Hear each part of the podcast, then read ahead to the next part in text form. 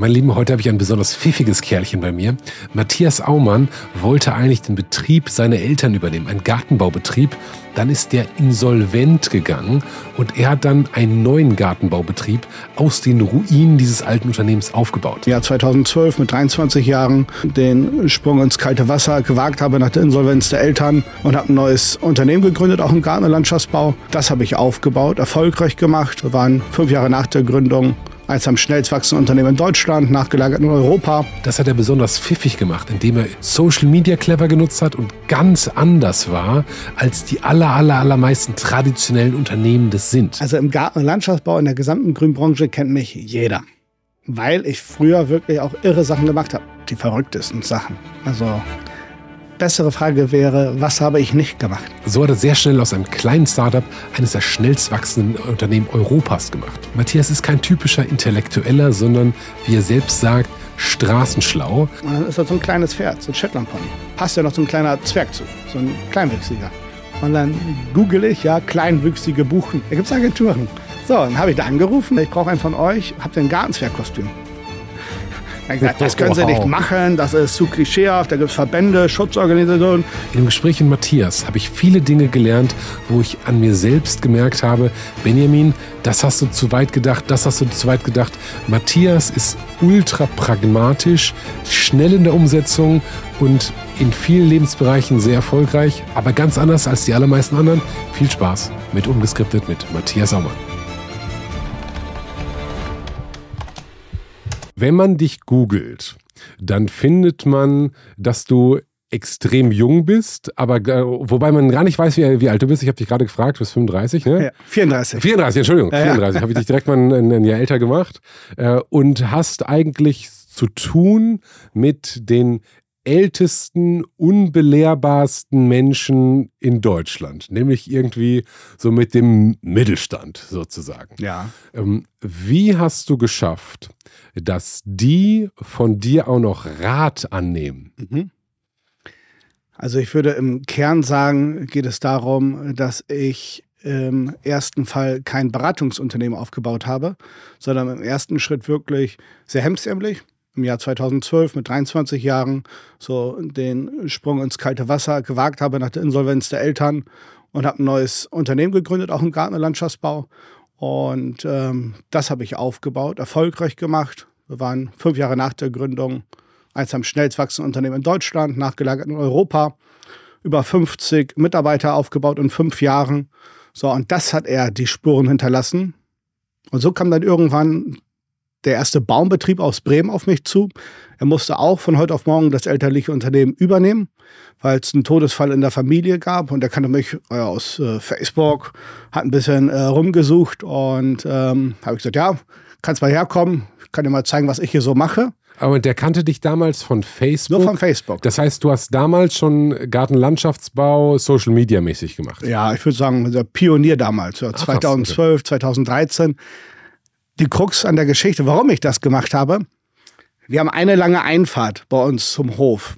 Und da sind zwei Garten- und Landschaftsbauunternehmen. Wenn du beim ersten abbiegst, landest du bei meinem Onkel. Der heißt auch Aumann. Oh, wow. Wenn du geradeaus weiterfährst, landest du bei mir. Natürlich, die Leute fahren auf der Einfahrt und biegen natürlich sofort links ab, weil mhm. da steht ja Aumann. Äh, steht Aumann wahrscheinlich Garten- und Landschaftsbau. Ja, richtig. Ja, da hast du eine strategische, richtig, richtig schlechte Marktpositionierung. Äh, was heißt Marktpositionierung, sondern physische Positionierung gehabt, ne? Komplett. Ja, und äh, ich habe getrommelt, Werbung gemacht, so und die Leute sind immer bei meinem Onkel gelandet und so habe ich gesagt, okay, ich muss mich selber vermarkten, dass die Leute sagen, ich möchte zu Matthias. So, und äh, so habe ich mich damals 2012, 13, 14 angefangen, auf Social Media selbst zu vermarkten. So und so in der grünen Branche, die ist ja relativ klein. So kannte man mich da und ähm, so kam dann der erste, das der Bremer Baumdienst, auf mich zu und fragte, hey, äh, kannst du mir mal zeigen, wie hast du das gemacht? Und ich habe einfach mein Konzept. Warte mal, bevor ja? wir da reingehen, du hast gerade was ganz Wichtiges gesagt, was ich online tatsächlich nicht gefunden habe, ja. nämlich nach der Insolvenz der Eltern. Ja. Was ist da passiert? Was hatten die für einen Betrieb? Mhm. Und wie ist das gekommen? Also auch ein Garten- und Landschaftsbau, über 30 Jahre auch recht erfolgreich für die grüne Branche. Ähm, wie ist das gekommen? Ich will einfach sagen, das Management äh, nicht so nachgezogen, wie es im Wachstum sollte. Und ähm, es gab wahrscheinlich einige strategische falsche Entscheidungen. Und so musste das dann auf dem Jahr 2011, 2012 schließen. Also wirklich auch ähm, nicht einfach eben Schlüssel umdrehen und das war's, sondern wirklich eine krasse Insolvenz ähm, mit Versteigerung und einem Pipapo, wo wir wirklich viel Gegenwind gegen uns hatten. Und ähm, warum? Was für Gegenwind? Ja, also wenn du eine Insolvenz hast, eine äh, echte Insolvenz, nicht irgendwo so eine geplante und wir schließen jetzt ab, sondern dann hinterlässt du auch teilweise ja verbrannte Erde. So in Form, wo Gelder offen sind, äh, wo du bei Lieferanten nicht bezahlen konntest. Und ähm, so bin ich dann halt wirklich ins kalte Wasser gesprungen. Und deswegen sage ich eher mit Gegenwind. Mhm. Bei den Banken habe ich nichts bekommen. Bei den Lieferanten haben die gesagt, können wir machen, aber nur gegen Barzahlung. Das heißt, der Staat, der wurde eher erschwert, war aber dann gut. Bevor wir in also, ja. ähm, ich will, also ich verstehe Erfolgsgeschichte Aumann. So die letzten zehn Jahre, da gibt es, ich glaube, 150 Kinoqualitätsfilme aus verschiedenen Blickwinkeln, verschieden beleuchtet. So, das ist umfangreich bekannt. Was mich tatsächlich interessiert, ist, wer ist der Mensch, der das geschafft hat? Mhm. Und ich glaube, ganz wichtig dafür ist, wie bist du geprägt worden, bevor du erfolgreich wurdest. Mhm. So, wir können jetzt äh, natürlich äh, Erfolg nach Erfolg nach Erfolg durchgehen, aber ich würde eigentlich gern nochmal davor gehen. Das heißt, du in deine Jugend, du bist aufgewachsen als ein Unternehmersohn. Ja. Und deine Eltern hatten eine Firma, die so groß war. Du kommst ja vom, ja, wenn ich jetzt sage Dorf, ist das äh, für die Kloppenburger wahrscheinlich ganz, ganz aufwendig. Ja, also, vom Land wirklich Land. Ne? Also, du kommst wirklich vom Land. Ja, also so. Kloppenburg und dann nochmal zehn Kilometer durch die Prärie, da ohne Nachbarn. Das heißt, man kannte dich, deine Familie, das elterliche Unternehmen, äh, das war eigentlich, das, das war allen bekannt. Das kannte man ja. So, dann habt ihr vermutlich immer relativ viel Geld gehabt in deiner Jugend. Du hast auch Geschwister, ne? Ja. Wie viele? Drei, also ich bin der Jüngste. Du bist der Jüngste und du hast drei weitere, das heißt, ihr wart zu viert. Ja. So, ihr seid zu viert. Ähm, wie viel älter sind die? Oh, mein ältester Bruder, der ist über zehn Jahre, also elf, zwölf Jahre älter. Mein mittlerer Bruder acht, neun Jahre, meine Schwester ein Jahr. Okay, das heißt, ähm, du warst der Jüngste in einer langen Reihe. Es gab die, die zwei Älteren, die so ungefähr zehn Jahre Abstand haben und deine Schwester und dich so, also die haben zwei, zwei, nicht Zwillinge, aber zweimal Doppelpack. Ja, ja, äh, genau. Äh, sozusagen. Kurz hintereinander, ja. Und dann ist es vermutlich so, dass so der Wohlstand in der Familie über die Jahre gewachsen ist. Das heißt, du bist vermutlich luxuriöser aufgewachsen als deine großen Brüder. Ist das richtig? Ja, also uns ging es immer richtig gut. Ne? Mhm. Aber ich würde sagen, so richtiger Luxus überhaupt gar nicht. Ne? Also uns ging es gut, aber jetzt nicht in, in, im Wohlstand und in, in, Luxus, das gar nicht. Was hat dein Vater für ein Auto gefahren? Eine E-Klasse. Eine E-Klasse, also ein Mercedes. Mercedes E-Klasse, normale Ausstattung, also äh, das war jetzt nicht irgendwie, dass wir mit einem Chauffeur und einer S-Klasse rumkutschiert worden sind. So, es ging uns gut. Ja, die Frage ist ja immer, so du guckst, äh, hatten wir ein Privatjet? Nein. Ja. Äh, also war das mehr oder weniger in guten Verhältnissen. Andere, ich sag mal, wenn du so in die unteren 50 Prozent, äh, ey, wir hatten halt vielleicht mal einen Gebrauchtwagen, der war immer kaputt. Und zu sagen, ey, wir hatten ein Mercedes mhm. ist schon, ich, ich sag mal, ein bürgerliches Statement. Ihr, dein, dein Vater war Unternehmer mit einem Mercedes, du hattest Geschwister, ihr hattet vermutlich ein Haus. Ähm, Klar, und seid in wirklich guten bürgerlichen Verhältnissen aufgewachsen. Klar, gut ist natürlich immer die Perspektive, richtig, aber äh, ich würde sagen, so Luxus ist was anderes. Es war gut, es war, hm. es war super, ja. Hm, okay. Und gab es mal Geldprobleme in deiner Jugend, an die du dich erinnern kannst? Nee, nicht, nicht wirklich. So, und dann. Also, habe ich nie mitbekommen, zumindest. Hast du nicht mitbekommen? Nee. Also es war aber immer Unternehmertum, morgens, mittags, abends irgendwo. Ich bin im Betrieb aufgewachsen, wirklich. Also mit der gleichaltrigen Schwester dann im Büro bei der Mutter. Äh, morgens am Frühstückstisch, Unternehmerthemen, beim Mittagessen, äh, abends auf den Baustellen beim Vater irgendwo äh, mitgefahren, so ein bisschen ähm, Projektleitung mitbekommen. Also man hat das immer schon wirklich so in die Wiege gelegt bekommen, so mhm. dieses Unternehmerding. Das war auch immer mein Traum, ich möchte Unternehmer werden. Ähm, aber dass ich jetzt so richtige Geldprobleme äh, mitbekommen habe, nicht, aber halt unternehmerische Herausforderungen, die sind immer da. Kannst du mal ein Beispiel geben für eine unternehmerische Herausforderung? Wo ein, ein richtiger äh, Großauftrag äh, der auch wirklich in die Millionen ging, halt nicht funktioniert hat, im Beispiel, ja, ähm, eventuell falsch kalkuliert oder was genau da äh, passiert ist, kann ich gar nicht sagen. Ein Beispiel wäre mal so eine riesen, wirklich eine enorm große Baustelle, einen ganzen Wohnpark in Braunschweig. Also war schon ein größeres Unternehmen von meinen Eltern. Und ähm, Beispiel, so, das, das weiß ich noch so, ja. Da ging es so um 20 Fertiggaragen. So, und irgendwo haben wir die Garagen vorfinanzieren müssen. Wir haben die ja bestellt, haben den dann den Auftraggeber wieder weiterverkauft und der hat die nicht abgenommen, weil Risse, irgendwie falscher Farbton vom Rahlton, wie auch immer. So, und da ging es dann, keine Ahnung, schon um ein paar hunderttausend Euro. Ähm, weil es ging ja auch um, die, um das gesamte Paket. So, und das kriegt man dann mit, so dann denkt man schon, oh, ein Schluck aus der Pulle. Mhm. Wie groß war das Unternehmen deiner Eltern damals? Also zur Insolvenz so um die 100, 110 Mitarbeiter noch. Also ein sehr großes Unternehmen, tatsächlich auch auch unabhängig von der Dorfumgebung ja. ein, ein sehr ein großes Unternehmen. Wenn das 100 plus Mitarbeiter hatte, hieß das auch, dass damals im Dorf am Land nicht nur ihr bekannt wart als die Unternehmerfamilie, sondern einfach Arbeitgeber für ganz viele Familien äh, wart. Das heißt, dass du vermutlich auch viele Kinder der Angestellten deiner Eltern kanntest. Ja, nicht viele, aber ein, das ist immer noch mit einer meiner besten Freunde.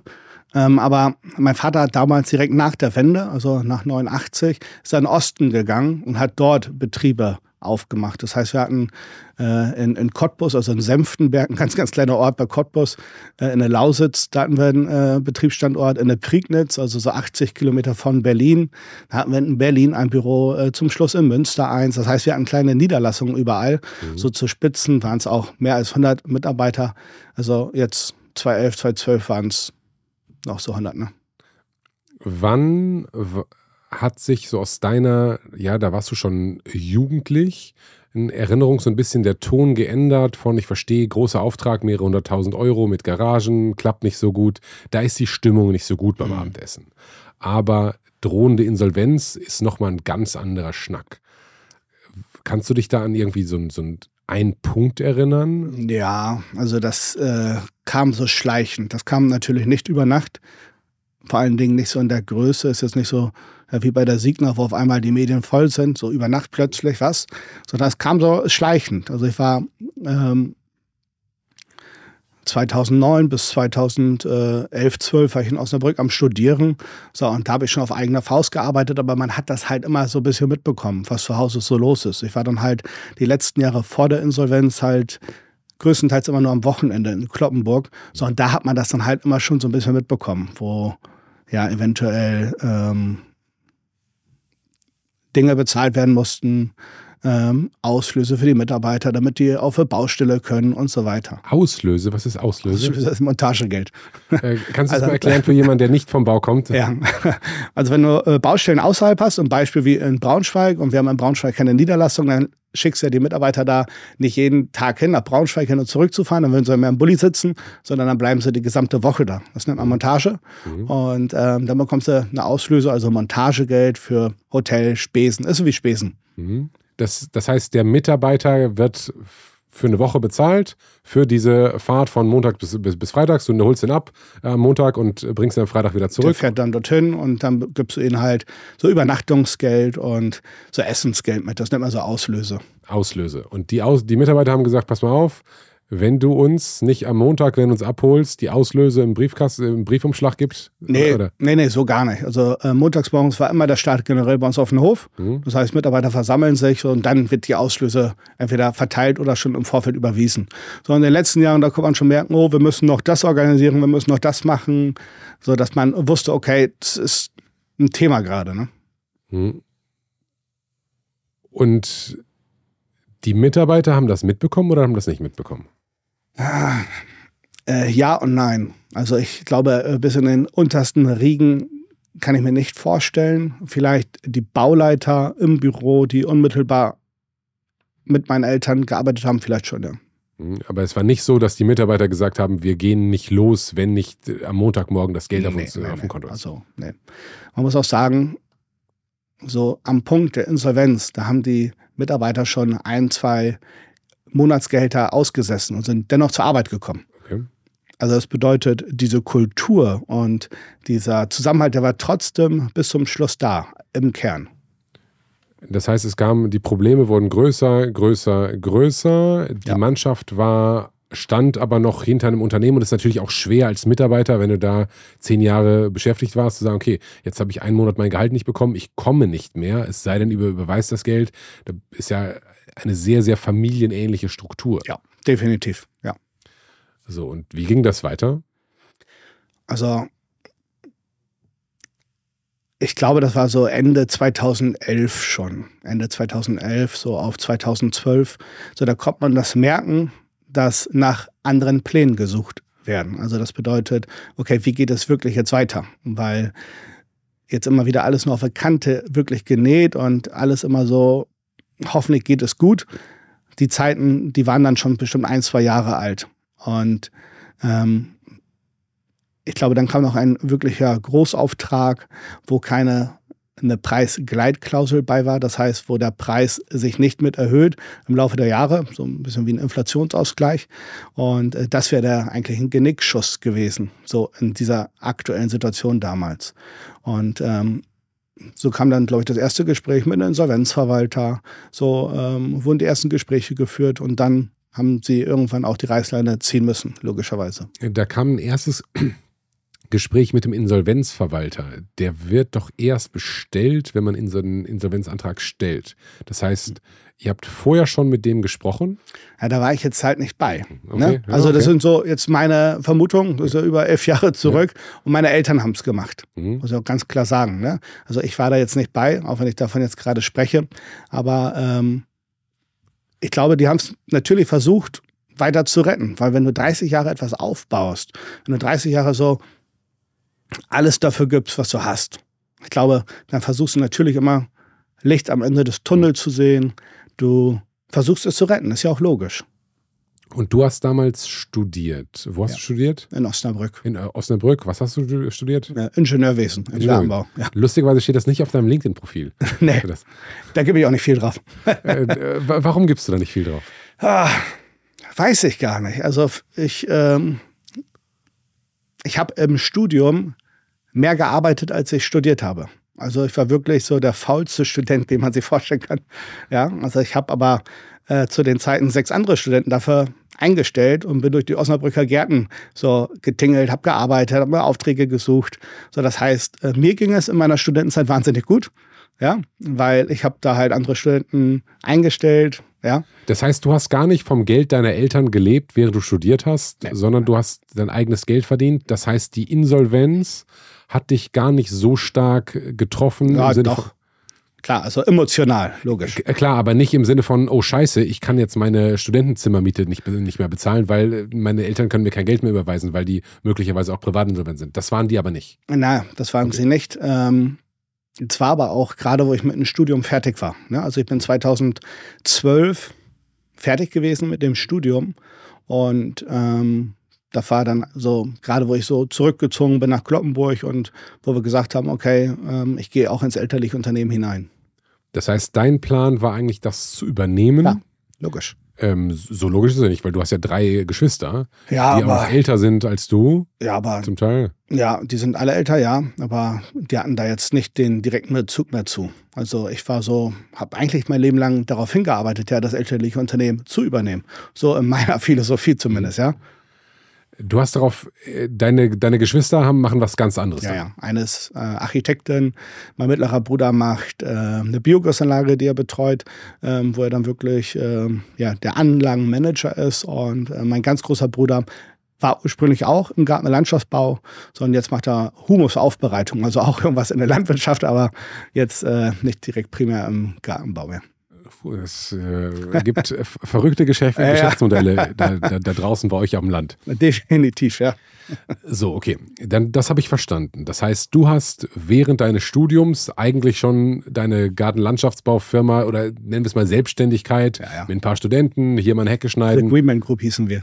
Wie hieß die? The Greenman Group. The Green, ah, da war schon das Grün. Ja, ja, klar. Äh, da, na, damals gab es The Blooming Group. Vielleicht kennst hm, du noch, die ja, mit den Farben. Das ist so, älter als du. Ja, ja fünf Jahre, ja, schon. Ja, ja und ähm, Und die fand ich damals saugeil. Mhm. So, und ähm, so bin ich dann irgendwie von The Blumen Group auf The Greenman Group genannt. Ich fand das irgendwie ein bisschen, passte zu uns Studenten. Man kann sich das vorstellen, wir waren ja wirklich alle Anfang 20 und so mein Team waren alle so eher durchtrainiert, sahen eher aus wie eine Boygroup. Mhm. und äh, hat irgendwie alles gut gepasst. Und die Leute hatten halt wahnsinnig Sympathie mit uns, weil wir halt ja die Studenten waren, alle Gärtner, alle im Garten- Landschaftsbaustudium, so und das hat irgendwie so wahnsinnig äh, Sympathiepunkte gegeben. Es war irgendwie ein cooler Auftritt, den wir hatten. Habe ich das gerade falsch verstanden, dass du Ingenieurwesen studiert hast? Ja. Und äh, jetzt hast du aber Garten- und Landschaftsbau. Ja, die Voraussetzung für ein Ingenieurwesen, für das Studium, ist die abgeschlossene Berufsausbildung Garten- und Landschaftsbau. Also ich habe Ingenieurwesen im Garten- und Landschaftsbau studiert. Ah, okay. Und die Voraussetzung, dass man studieren darf, ist die abgeschlossene Berufsausbildung. So wusste ich natürlich, alle sind hier Gärtner. So, und ich wollte irgendwo ein bisschen Kohle dazu verdienen. So bin ich erst beim Einzelhandel gelandet, bei H&M mit 50 Frauen und zwei Männern. Das habe ich sechs hm. Wochen gemacht. Ja, und habe gesagt, naja, das hält hier nicht aus. Das ist ja irre. Ja, da war ich so Anfang 20. Warum war das irre? Ja, dann sortierst du da stundenlang Hosen und dann kommen da zwei Typen und reißen dir die Hosen wieder alle auseinander, ja? Dann fängst du wieder von vorne an. Aber warum? Das war für mich nicht erfüllend, überhaupt gar nicht. Aber die, die, oh, die, die reißen dir die Hosen auseinander. Ja, ja, das also, war jetzt nicht dein Vorgesetzter, der gesagt hat, hey, Matthias. Nein, die Kunden, ja. Die Kunden. ja, ja du sortierst ja, du musst ja immer wieder den ganzen Stapel herrichten. Habe ich damals gemacht, Anfang 20, ja. T-Shirts sortieren, Hosen sortieren, alles wieder, damit neue Kunden das wieder sich anschauen können. Sondern sortierst du das da zwei Stunden gefühlt und dann kommen neue Kunden und reißen das wieder auseinander und lassen das ja überall woanders liegen. Also das war eigentlich so in meinen Augen no front, aber für mich eine nicht sinnvolle Aufgabe. Ja, es ist, das würde ja bei allen repetitiven Tätigkeiten so sein. Ne? Ja. Keine Ahnung, ob du jetzt putzt, aufräumst oder irgendwas ordnest, das wird meistens wieder ungeordnet danach. Äh, ja, genau. So, und so habe ich dann halt aber gedacht, äh, ich studiere hier mit anderen äh, Gärtnern. 60 waren wir im Studiengang. Warum schnappe ich mir hier nicht einfach einige? So, und ähm, wir sind Landschaftsbau, weil ich habe so die Devise, ja, alles, was wächst, muss ja eh geschnitten werden. Warum dann nicht wir? Und ja. so sind wir dann angefangen. Warum hast, hat das kein anderer gemacht, sondern du? Weiß ich nicht. Also mir war das, äh, ich war auch auf Studentenpartys. Ich habe auch äh, alles mitgemacht, was geht, glaube ich. Aber ähm, bei mir lag der Fokus wirklich immer so auf die Arbeit. Der lag auf der Arbeit, aber ganz häufig ist ja bei so Studenten, ja, ja. Äh, die sich zusammenschließen, so, dass die gemeinschaftlich ein Unternehmen gründen. Aber du hast die angestellt. Ja, ja, ja. Also Lohnverhandlungen vor den Hörsälen. auf dem Flur. Und die haben das, die haben nicht gesagt, pass mal auf, Matthias. Ähm, ich mach ähm, das. Äh, ich mach das selbst nee. und ich schnapp dir die besten Mitarbeiter weg. Nee. Warum nicht? Das ist eine gute Frage. Ich, ich glaube, wenn wir, hätten wir überall ja nur Häuptlinge, haben wir ja auch nicht sind Unternehmer Häuptlinge. Ja. Und das ist gelernt oder das ist, liegt in den Genen? Ich glaube, in den Genen liegt es nicht. Du musst es schon wirklich wollen. Ja, man muss es wollen. Also ich, ich schätze mal, jeder hat irgendeinen Antrieb im Leben. Ich weiß nicht. Vielleicht Ego befriedigen, andere stolz machen. Vielleicht war es bei mir, bin mir 15 von der Hauptschule runter und die Leute haben gesagt, ja, aus denen wird so nichts, ja. Also ich könnte mir vorstellen, dass das bei mir so der Antrieb war, so, ich zeige euch das. Du warst auf der Hauptschule? Naja, ich bin mit 15 von der Hauptschule runter, ähm, habe dann ähm, eine drei Jahre, dreijährige Ausbildung zum Garten- Landschaftsbauer gemacht und ich hatte einen wahnsinnig guten Berufsschullehrer, mhm. Herr Zimmermann, und der hat gesagt, du bist nicht dumm, aber verdammt faul. du könntest noch studieren gehen. da habe ich gesagt, ja, bei aller Liebe, die Insel ist ziemlich weit weg, war ja Hauptschüler, wie soll ich jetzt zum Studium kommen, ja? Also war jetzt so in meiner Welt erstmal nicht so schnell erreichbar. Hat er gesagt, ja, doch, doch, mittlere Reife, Fachoberschule Agrarwirtschaft und dann könntest du zur Fachhochschule. So habe ich dann wirklich äh, jede Schulform durch und äh, war mit 23 Ingenieur. Wie war die Zeit auf der Hauptschule? Hast du dich da wohl gefühlt? Ja, komplett. Das heißt, du warst damals, also ein, ein, typischer Haupt, was heißt typischer, aber ja. ein Hauptschüler, der sich da wohlgefühlt hat. Ja. Hier gehöre ich hin. Ja, also für mich war das gar kein Problem. Ich habe immer gesagt, so was ich mit den Augen stehlen kann, brauche ich mit dem Buch nicht lernen. Und äh, hab, was ich mit den Augen stehlen kann, brauche ich mit dem Buch nicht lernen. Ja, genau. So, ich habe immer halt schon früher viel gearbeitet, auch äh, wo ich 15 war. Also ich habe das hört sich jetzt verrückt an, ja, aber ich bin mit meiner Mofa überall durch Kloppenburg rumgefahren, habe Flugblätter verteilt, äh, für Kaminholz verkaufen. Ja, also ich habe ja irgendwas gesehen. Bei uns liegt viel Holz und das war damals ein Abfallprodukt, ähm, weil jetzt ist ja jeder will Kaminholz. Der Preis ist verfünffacht im Gegensatz zu, wo ich 15 war. Aber so früher war da nicht so der Riesenmarkt. So, aber ich habe gesagt, das ist ein Abfallprodukt. Kamine gibt's, äh, kann ich Kaminholz verkaufen. Also ich habe immer irgendwas gemacht, immer. Und äh, ich habe mich da wohlgefühlt, ja. Waren da auf der Schule andere Menschen, die so waren wie du? Mm, nee. Aber ich muss sagen, heute kenne ich sehr, sehr viele Handwerkskollegen von mir, also Selbstständige oder auch Unternehmer, die waren mit mir damals auf der Hauptschule. Und ich kenne sehr, sehr viele, die sind nach der Orientierungsstufe, ja, also aufs Gymnasium gegangen und sie sind jetzt irgendwo vielleicht angestellt. Das ist interessant, weil ja. Die, Hauptschule, die Hauptschule hat ja einen extrem schlechten Ruf, so gesellschaftlich. Ja. Ähm, und man würde denken, wenn man auf der Hauptschule, das, also in Deutschland ist ja ganz viel Diskussion darum, ähm, ist es möglich, diesen Klassenaufstieg zu machen?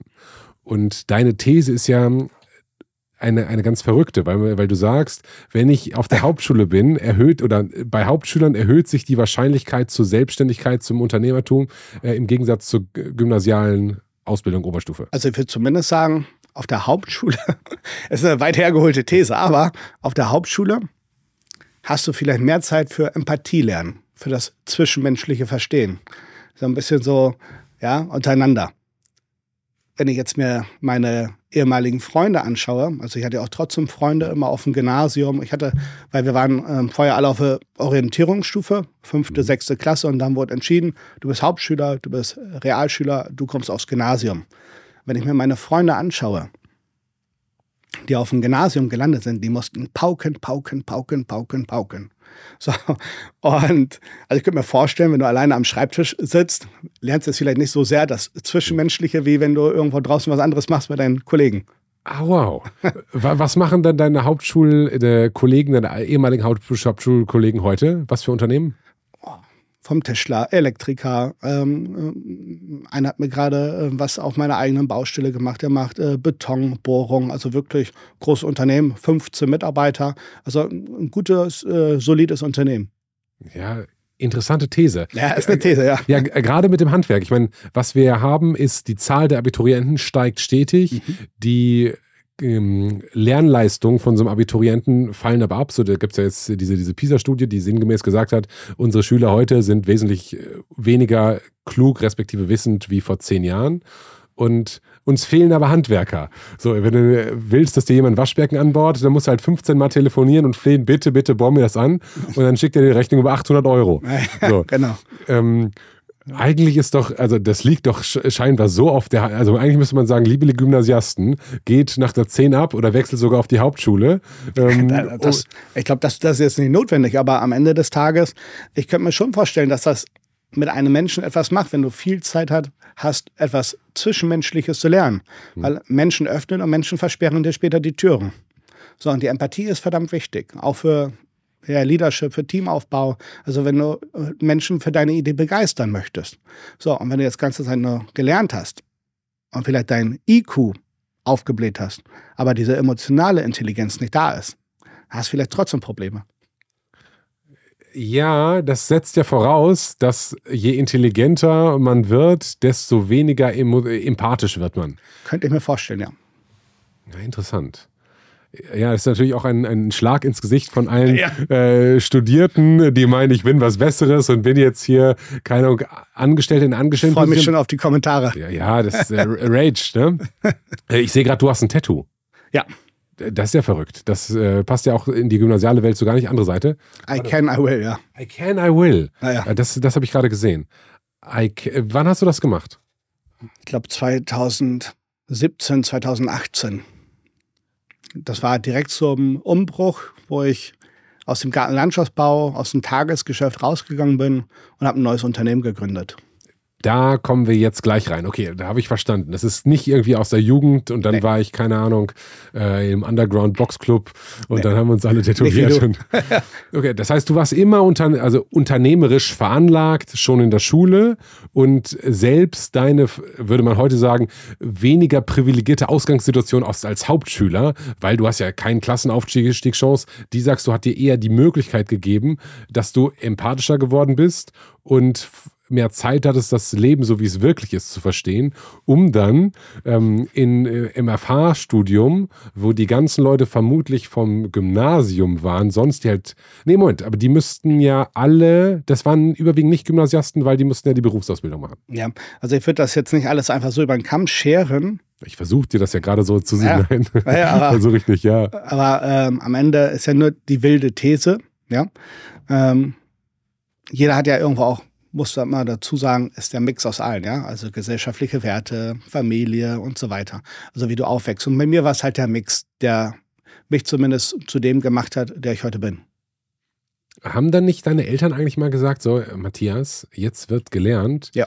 Ähm, waren deine Eltern, deine Eltern, deine Geschwister auch auf der Hauptschule oder waren die auf anderen Schulen? Nee, die waren alle auf der Hauptschule. Ach krass. Bis auf meine Schwester, Realschule. Okay. Okay, das heißt, deine Eltern haben, das war so ein bisschen Familientradition. Es waren jetzt nicht dreimal, ich meine das gar nicht böse, nee. aber wenn du jetzt der, der Letzte gewesen wärst, alle wären auf einem Gymnasium gewesen und du wärst auf der Hauptschule gewesen, könnte ich mir vorstellen. Dann würde ich aus dem Muster ausbrechen. Ja, ja, Deine Eltern hätten dich höchstwahrscheinlich geschüttelt, wenn du mit dem Mofa durch die Gegend fährst und äh, Flyer verteilst. Und äh, die hätten vermutlich, und das ist ja der Wunsch, ich kann mich noch erinnern, äh, Christian Solmecke war hier und hat da gesagt, er will, dass sein Sohn studiert. Das ist ihm total wichtig. Und wenn man, das ist, das wäre ja deine These weitergedacht, wenn ich als Eltern will, dass mein Kind durch diese möglichst hohe Schullaufbahn, Gymnasium und Studium, dann schade ich dem ja möglicherweise, weil ich nicht die Stärken förder, wie das, die das, das Kind hat, sondern ich will, dass der studiert, dass es was in der Tasche hat, dass es abgesichert ist, wenn mal was ist. Mhm. So ist der Glaube. Ja, der ja. könnte möglicherweise falsch sein. Ne? Wahrscheinlich. Also so ist der Glaube, ne? Also, wenn man dir alles nehmen kann, die Zeugnisse hast du ja. Hm. Ja, ver äh, verstanden. Dann hast Aber du. Aber ist eigentlich in meinen Augen Unfug. Was genau? Ja, dieser Glaube. Also die Zeugnisse hast du ja. ja die hast ja. du, aber die bringen dir vielleicht gar nichts, ja. Also Geld ist ja nur die Idee. Mehr nicht. Also wenn man das Geld gleichsetzt mit irgendwas werden. Also sein Lebensstandard zumindest mhm. verdienen. Dafür brauchst du jetzt keine Zeugnisse. Mhm, aber es macht natürlich, also ich verstehe die These, zu sagen, wenn du einen Job suchst, und das ist ja die, das, das Grund, der, der, der, das Grundmodell um Geld zu verdienen, brauche ich einen Job. Mhm. Um einen Job zu bekommen, brauche ich eine nachweisbare Qualifikation. Und eine nachweisbare Qualifikation ist ein Papier, wo was draufsteht. Idealerweise mit einem Logo von einer tollen Uni und unten steht eine gute Note. Und dann habe ich ja quasi keine Probleme mehr im Leben, weil ich kann mir immer einen Job suchen und die überweisen mir Geld, also kann ich meine Miete zahlen, mein Leben führen. Ja. So. Und dein Modell ist aber ja anders, indem du, dass du sagst, pass auf, ich mache das, was ich will und ich habe eine Anlage, Unternehmer zu sein. Und da kommt mir, das wäre die Frage, ob du glaubst, dass eine Qualifikation, wenn du jetzt eine Qualifikation hast, wie jetzt zum Beispiel ein Jurastudium, mhm. ähm, dass dir das möglicherweise die Chance verbaut, selbstständig zu werden in einem anderen Bereich. Nein, das glaube ich nicht. Es liegt ja an dir, was du daraus machst. Es verbaut dir demnach nichts. Also äh, du verbaust dir selber etwas, indem du vielleicht nur diesen Tunnelblick hast. Was kann ich jetzt mit meinem Jurastudium machen? Hm. Aber wie ich sagte, Geld ist nur die Idee. Also du musst ja offen sein für Möglichkeiten, Chancen. Du musst einfach mit offenen Augen durch die Welt gehen. Geld ist nur die Idee. Was meinst du damit? Also Geld ist nur die Idee. Es ist, es ist ja faktisch gesehen ein Unternehmer übernimmt die Verantwortung für die Probleme anderer Menschen. Und wenn wir mit offenen Augen durch die Welt gehen und sehen, diese Person hat ein Problem und ich könnte ihn das Problem abnehmen und mich dafür bezahlen lassen, war es ja nur die Idee. Geld ist nur eine Idee. Also das heißt, ich gehe mit offenen Augen durch die Welt und schaue, ja, was könnte ich machen? Und wenn ich jetzt nur mein Jurastudium habe und bin jetzt nur auf dem Flur vom Jura, und schaue mal nicht links und rechts in die Türen hinein, dann verbaue ich mir selber etwas, aber nicht das Jurastudium. Das heißt, du sagst, dass, wenn du sagst, Geld ist die Idee, ist es, irgendwie möchte ich an Geld kommen und der Schlüssel zum Geld ist das Lösen der Probleme anderer Leute ja. und die Verantwortungsübernahme. Wenn Exakt. ich aber, wenn meine Idee ist, ich möchte gerne was mit Jura machen und nicht Geld verdienen, dann gucke ich in den Tunnel, okay, was kann ich denn mit Jura machen? Ah, ich könnte in einem Unternehmen angestellt sein als äh, Konzernjustiziar oder ich könnte mich als Anwalt selbstständig machen und ich könnte Richter werden. So, das sind so die, die drei großen generischen Jura-Modelle. Aber nicht, welche Probleme könnte ich für andere Leute lösen? Ich glaube, die meisten schauen mit ihrer Brille, mit ihrer Perspektive, die sie sich selber aufsetzen, auf die Welt und sehen dann halt auch nur die Probleme der anderen mit ihrer Brille. Hm, okay. Du hast aber sehr früh diese Geldidee gehabt. Du wolltest offensichtlich, das steckte in dir drin, mit dem Mofa, Kaminholz und Co. Äh, Unternehmer sein. Dann hast du die Greenman Group gegründet. Ja. Äh, das könnte man ja fast, äh, ne, das, das, würde sich ja auch in LinkedIn tatsächlich gut machen, die Greenman Group mit dem coolen Foto. Ähm, und dann kam es zur Insolvenz des elterlichen Betriebes. Ja. Ähm, wie kam dann war dann dein Studium schon fertig, als der als nee. Insolvenz da war? Nee. Das Studium war nicht fertig. Hm, ich war gerade mitten in meiner Bachelorarbeit und habe über so ein total trockenes Scheißthema geschrieben. Ja? Über welches? So Abgrenzung von mehrjährigen Pflegeverträgen, wie es in wie es bilanztechnisch ist, ja. Äh, halt, also komplett auch gar nicht meins, ja. Mhm. Null. Ähm, ich fand den Prof gut, so und das Thema, ja, okay, mache ich so, aber war null. Ja, also habe ich überhaupt gar nicht, bin nicht mal richtig gestartet. So, und dann kam es ja mit der Insolvenz. Und ich habe gesagt, okay, ich war gerade mitten in der Bachelorarbeit drinne, von der ersten, habe zwei dann geschrieben, ja. Mhm. Und ähm, wieso hast du zwei geschrieben? Ja, weil das Thema nicht meins war und habe gesagt, okay, ich breche es ab. Okay. Und habe dann halt noch ein Jahr drangehangen vom Studium und habe die auch mal ein Grün AG gegründet. Ähm, Moment, Moment, du hast ein Jahr drangehangen, um im Studium, um eine zweite Bachelorarbeit zu schreiben. Mhm. Man musste dann ja verlängern ein Semester und ähm, habe ähm, eine neue Bachelorarbeit geschrieben, die Gründung eines Gartner Landschaftsbauunternehmens mit einer Aktiengesellschaft. Untertitel, damit es ein bisschen ja, wissenschaftlich wird, ja, noch kritische Würdigung, macht da Sinn. So, mhm. und ähm, weil ich habe die Aumann Grün AG 2012 gegründet oder übernommen, mir alle, alle Aktienanteile übernommen, mich zum Vorstand gewählt, sondern das macht gar keinen Sinn. Also im Gartenlandschaftsbau macht das keinen Sinn. Moment, Moment, Moment. Also, du hast die gegründet oder übernommen? Ja, beides, ja. Also bin, habe alle Aktienanteile übernommen, war dann Alleinaktionär habe meinen Aufsichtsrat gesucht, habe mich zum Vorstand gewählt, bin dann zur, ähm, zum Notar und dann ist es nur, ja, keine Neugründung, sondern man, man kann sagen, ich habe die Satzung geändert. Mhm. Vorher war es eine andere Gesellschafts-, äh, ähm, eine, eine andere Satzung in der Gesellschaft, hat sich mit einem anderen Thema, einer anderen Branche beschäftigt. Ja, habe das äh, Aktienbuch umgeschreiben lassen, habe mich äh, eintragen lassen notariell, also neu gegründet, Schrägstrich übernommen. Moment, aber die Aumann Grün AG war das elterliche. Nein, nee, nee, das war es nicht. Aber wo kam das denn denn her? Es, war, ähm, es waren sechs Unternehmer in Südoldenburg, bei uns, also Südoldenburg, Fechter, Kloppenburg, die Ecke.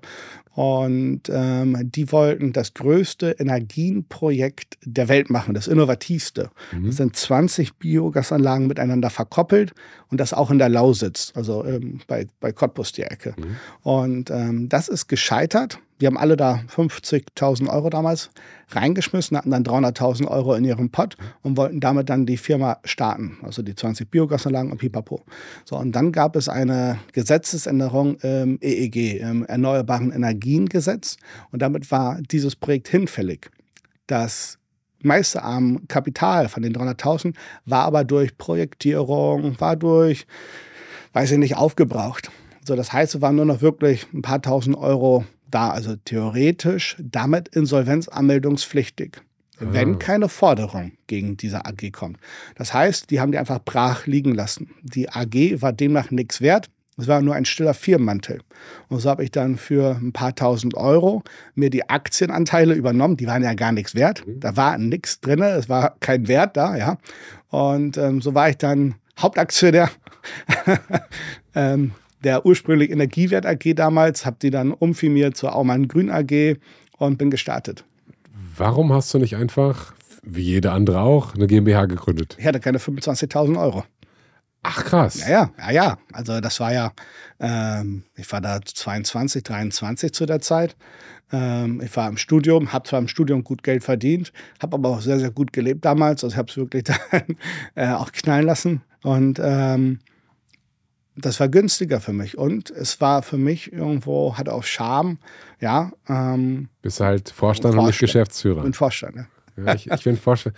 Ja, das habe ich äh, direkt, das war eine meiner ersten Dinge, die mir aufgefallen sind. Also äh, Matthias Aumann hat die als erstes Unternehmen mit 22, 23 die Aumann Grün AG gegründet. Ich, warum gründet der eine AG? Macht keinen Sinn. So, und dann hast du dich aber damit in deinem Studium, in der Bachelorarbeit, in deinem Teil Nummer zwei beschäftigt. Richtig, ja. Und dein großes Ziel waren, du hast, musst ja trotzdem, ich meine, die, die Notarkosten und so für eine AG sind ein bisschen höher. Das ja, heißt, du 50.000 sonst, ja. Ja, du hattest aber keine 25k. Nee. Ich glaube, 6.000 Euro waren alle Aktienanteile, glaube ich, ein paar zerquetschte und ähm, ich habe da einfach nur die Satzung geändert, war ja der Hauptaktionär. Mhm. Die Aktienanteile waren ja alle nichts wert. Mhm. So, und äh, deswegen das allererste Ziel nach der Gründung, so das äh, Stammkapital, das Grundkapital auffüllen auf Minimum über 50 Prozent durch die Gewinne, die ich erwirtschaftet habe mit dem Gartner Landschaftsbau, ähm, damit erstmal keine Insolvenzanmeldungspflicht da ist ich wollte gerade sagen, es ist ja, ja das ist, das ist eine, eine Nerdfrage, aber wenn du ein Unternehmen übernimmst, was halt kein Stammkapital oder ja, Grundkapital ist, glaube ich, bei der AG. Also ähm, mein Prof, der mich begleitet hat, der hat gesagt, ich bin irre. Mhm. Ja, also sehr, sehr dünnes Eis, auch mal. Sehr dünnes Eis, ja. Ähm, aber äh, ich habe es gemacht, ja.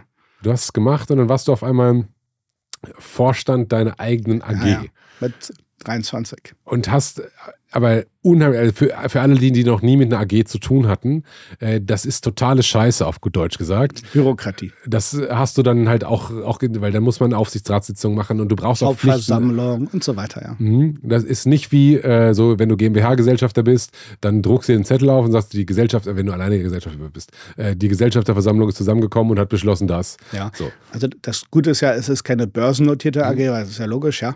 Ähm, und eine nicht börsennotierte AG ist ein Kapitalgesellschaft, eine GmbH, bloß mit mehr Bürokratie. So, und die hast du aber dann bis heute noch. Du hast ja. nicht umfirmiert auf eine GmbH. Niemals. Niemals. Du, du bist Vorstand der AG. Ja, ja, jetzt ist auch gut. Ja, okay.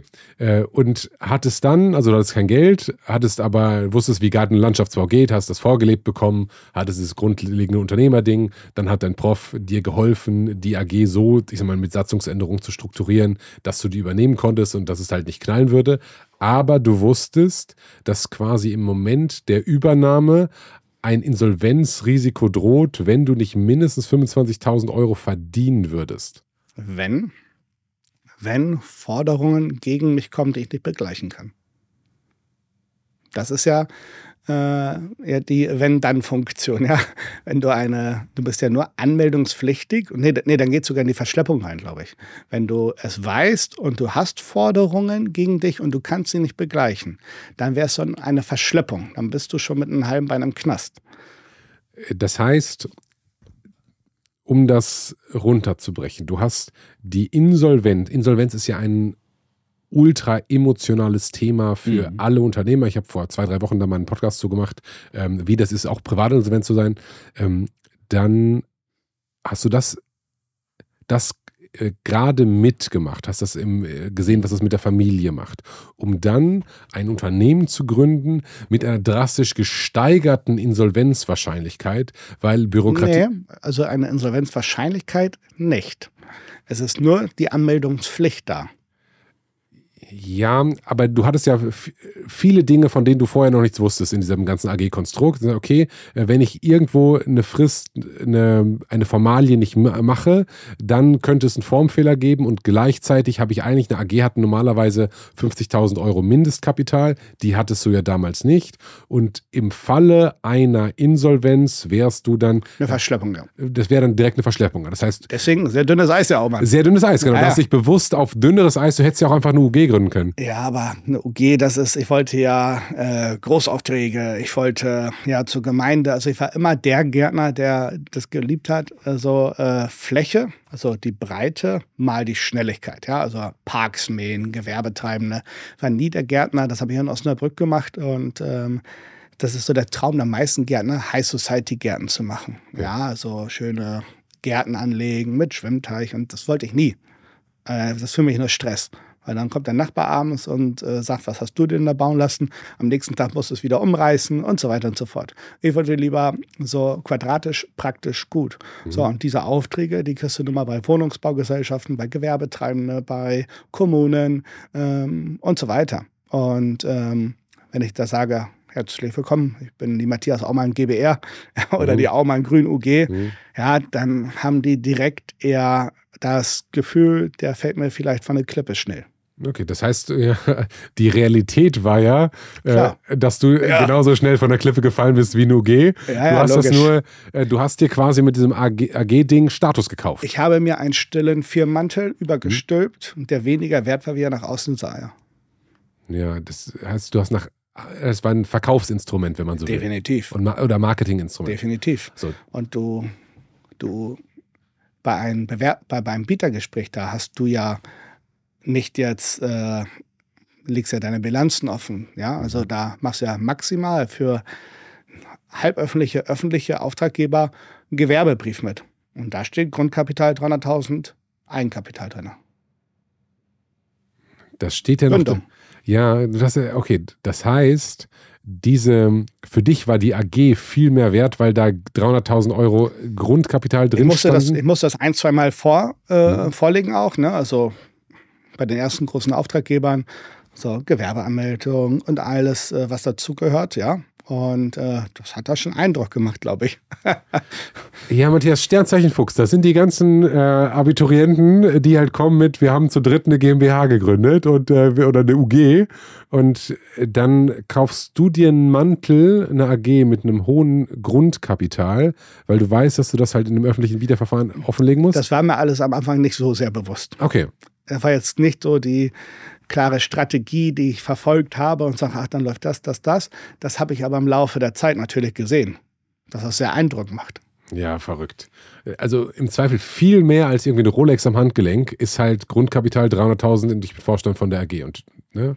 und aber 23. Und du musstest ja vermutlich mit deinen jungen Jahren gegen viele, der, der Bursch kann doch nichts, Vorteile kämpfen. Ja, definitiv, ja. Hast du da eine Situation im Kopf, wo dich mal jemand äh, oder, oder, wo das Alter wirklich ein Problem war? Hm. Naja, also nach der Gründung war es halt, bei den Banken habe ich gar nichts bekommen, weil verbrannte Erde gerade überall war. Bei den Lieferanten habe ich nichts bekommen, nur gegen Barzahlung, Herr Aumann. Mhm. Ähm, ja, und ich habe bestimmt hier und da auch, vielleicht wurde mir das nicht direkt gesagt, aber auch etwas nicht bekommen, weil die gedacht haben, so ein, äh, ja, also zu jung oder, naja, jetzt haben sie gerade eine Firma geschlossen, jetzt kommt der Junge da und gründet eine neue so schnell eben aus dem Nichts. Die wissen ja gar nicht, welcher innerliche Struggle da alles wirklich herrscht. So, und das sieht dann nach außen ja wow aus. Ja? Welcher innerliche Struggle herrschte denn? Ja, also, dass man diesen stillen Firmenmantel übernimmt. Ist ja nicht so, dass man, und ist ja nicht so, dass der Prof gesagt hat, richtig clevere Idee, sondern eher so, das ist dünnes Eis, das ist irre, das würde ich nie machen, das macht man nicht. Ja, so, das ist ein innerlicher Struggle, es dann trotzdem zu machen. Ja, und trotzdem so sagen, ja, wir schaffen das. Hat einen Kumpel damals angerufen, der hat in äh, Hamburg äh, studiert, ähm, der hat eine Homepage gebaut. Äh, so, der hat eine total geile Homepage damals schon, ne? Der hat die für 500 Euro oder so gemacht. Also total ein übertriebenes, geiles Ding. Also das sah nach außen schon wirklich dann gut aus. Und da warst du 23 bei der Gründung und ja. hast dann diese Immobilie übernommen, die bei deinem Onkel hinten dran am Weg war. Ja. So, das heißt, du hattest äh, eine AG, warst Vorstand, hattest kein Geld, aber viel Bock, hast kein Geld mehr bekommen. Wie waren die ersten Schritte nach der Homepage? Mhm. Zu allen ehemaligen Auftraggebern anzutanzen, anzurufen, hinzulaufen und sagen, ich kann, ich will, ich möchte. Und, äh, Ehemalig heißt vom elterlichen Betrieb. Vom elterlichen Betrieb, okay. exakt.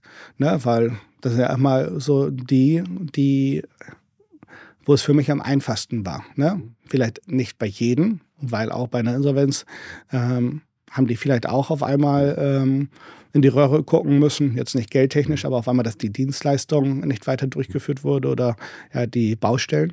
Und ähm, habe es aber versucht überall.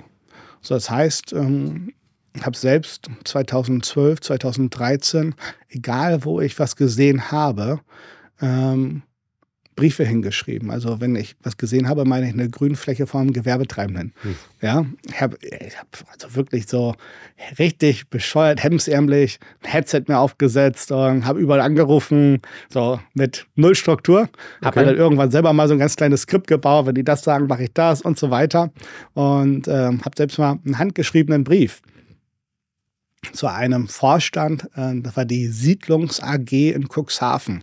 Ja, da habe ich einen handgeschriebenen Brief an den Vorstand der Siedlungs AG, ist eine große Wohnungsbaugesellschaft, zu ihm nach Hause privat geschickt. Ja, also ich habe wirklich. Wie hast du die Adresse rausbekommen? Äh, Internet. Easy, Internet. Google. Kannst du ganz einfach rausfinden. Siehst du, wer ist eingetragener Vorstand, dann googelst du den und ja, früher im Telefonbuch hast du ja alles. Zack, zack. Also das ist vermutlich sogar heute noch telefonbuch.de, da stehen ja Adressen drin. Ja, ne? das ist ja super. Ah, ja, krass. Also alles ist ja wirklich nur eine Idee. Ja, und ich habe auch einen Termin bekommen damals bei der Siedlungs AG, aber keinen Auftrag. Aber die wollten vermutlich wirklich sehen, wer ist denn so bescheuert. Wir haben richtig schön handgeschriebenen Brief geschrieben. Ne? Also Honig ums Maul geschmiert. Ihre Wohnungsbaugesellschaft gehört für mich zu einem der besten in Norddeutschland und ich bin durch ihre Gegend gefahren. Wenn ich sehe, nur glückliche Mieter, das bedeutet, die Wohnungsbaugesellschaft muss einen guten Job machen. So, und zum Schluss nur ganz kurz einen kleinen Pitch. Und die haben dich eingeladen, was ja schon mal gut ist. Ja. Das wäre ja der normale Prozess. Die, du schickst einen Brief, dann laden dich ein, du gehst dahin und es gibt einen Auftrag oder gibt keinen Auftrag. Ja. Da, da gab es jetzt keinen Auftrag, aber ab und zu hat das vermutlich funktioniert. Ja, definitiv. Ja, so bin ich zur EWE e gekommen. Ähm, also ich habe früher wirklich ähm, Briefe weggeschickt, angerufen und so bin ich dann in Gewerbetreibende, ähm, in der Industrie reingekommen. Also zur EWE, e. da arbeiten wir heute noch für. Und das ist neun Jahre her. Das heißt, du hast gehasselt mehr ja. oder weniger. Und hat gesagt, okay, dem schreibe ich jetzt mal einen handgeschriebenen Brief, den rufe ich an. Ähm ich habe mir damals gegoogelt, die größten Wohnungsbaugesellschaften in Deutschland und habe alle angeschrieben. Also ich, ich habe immer gesagt, wir fahren dahin, wo das Geld ist.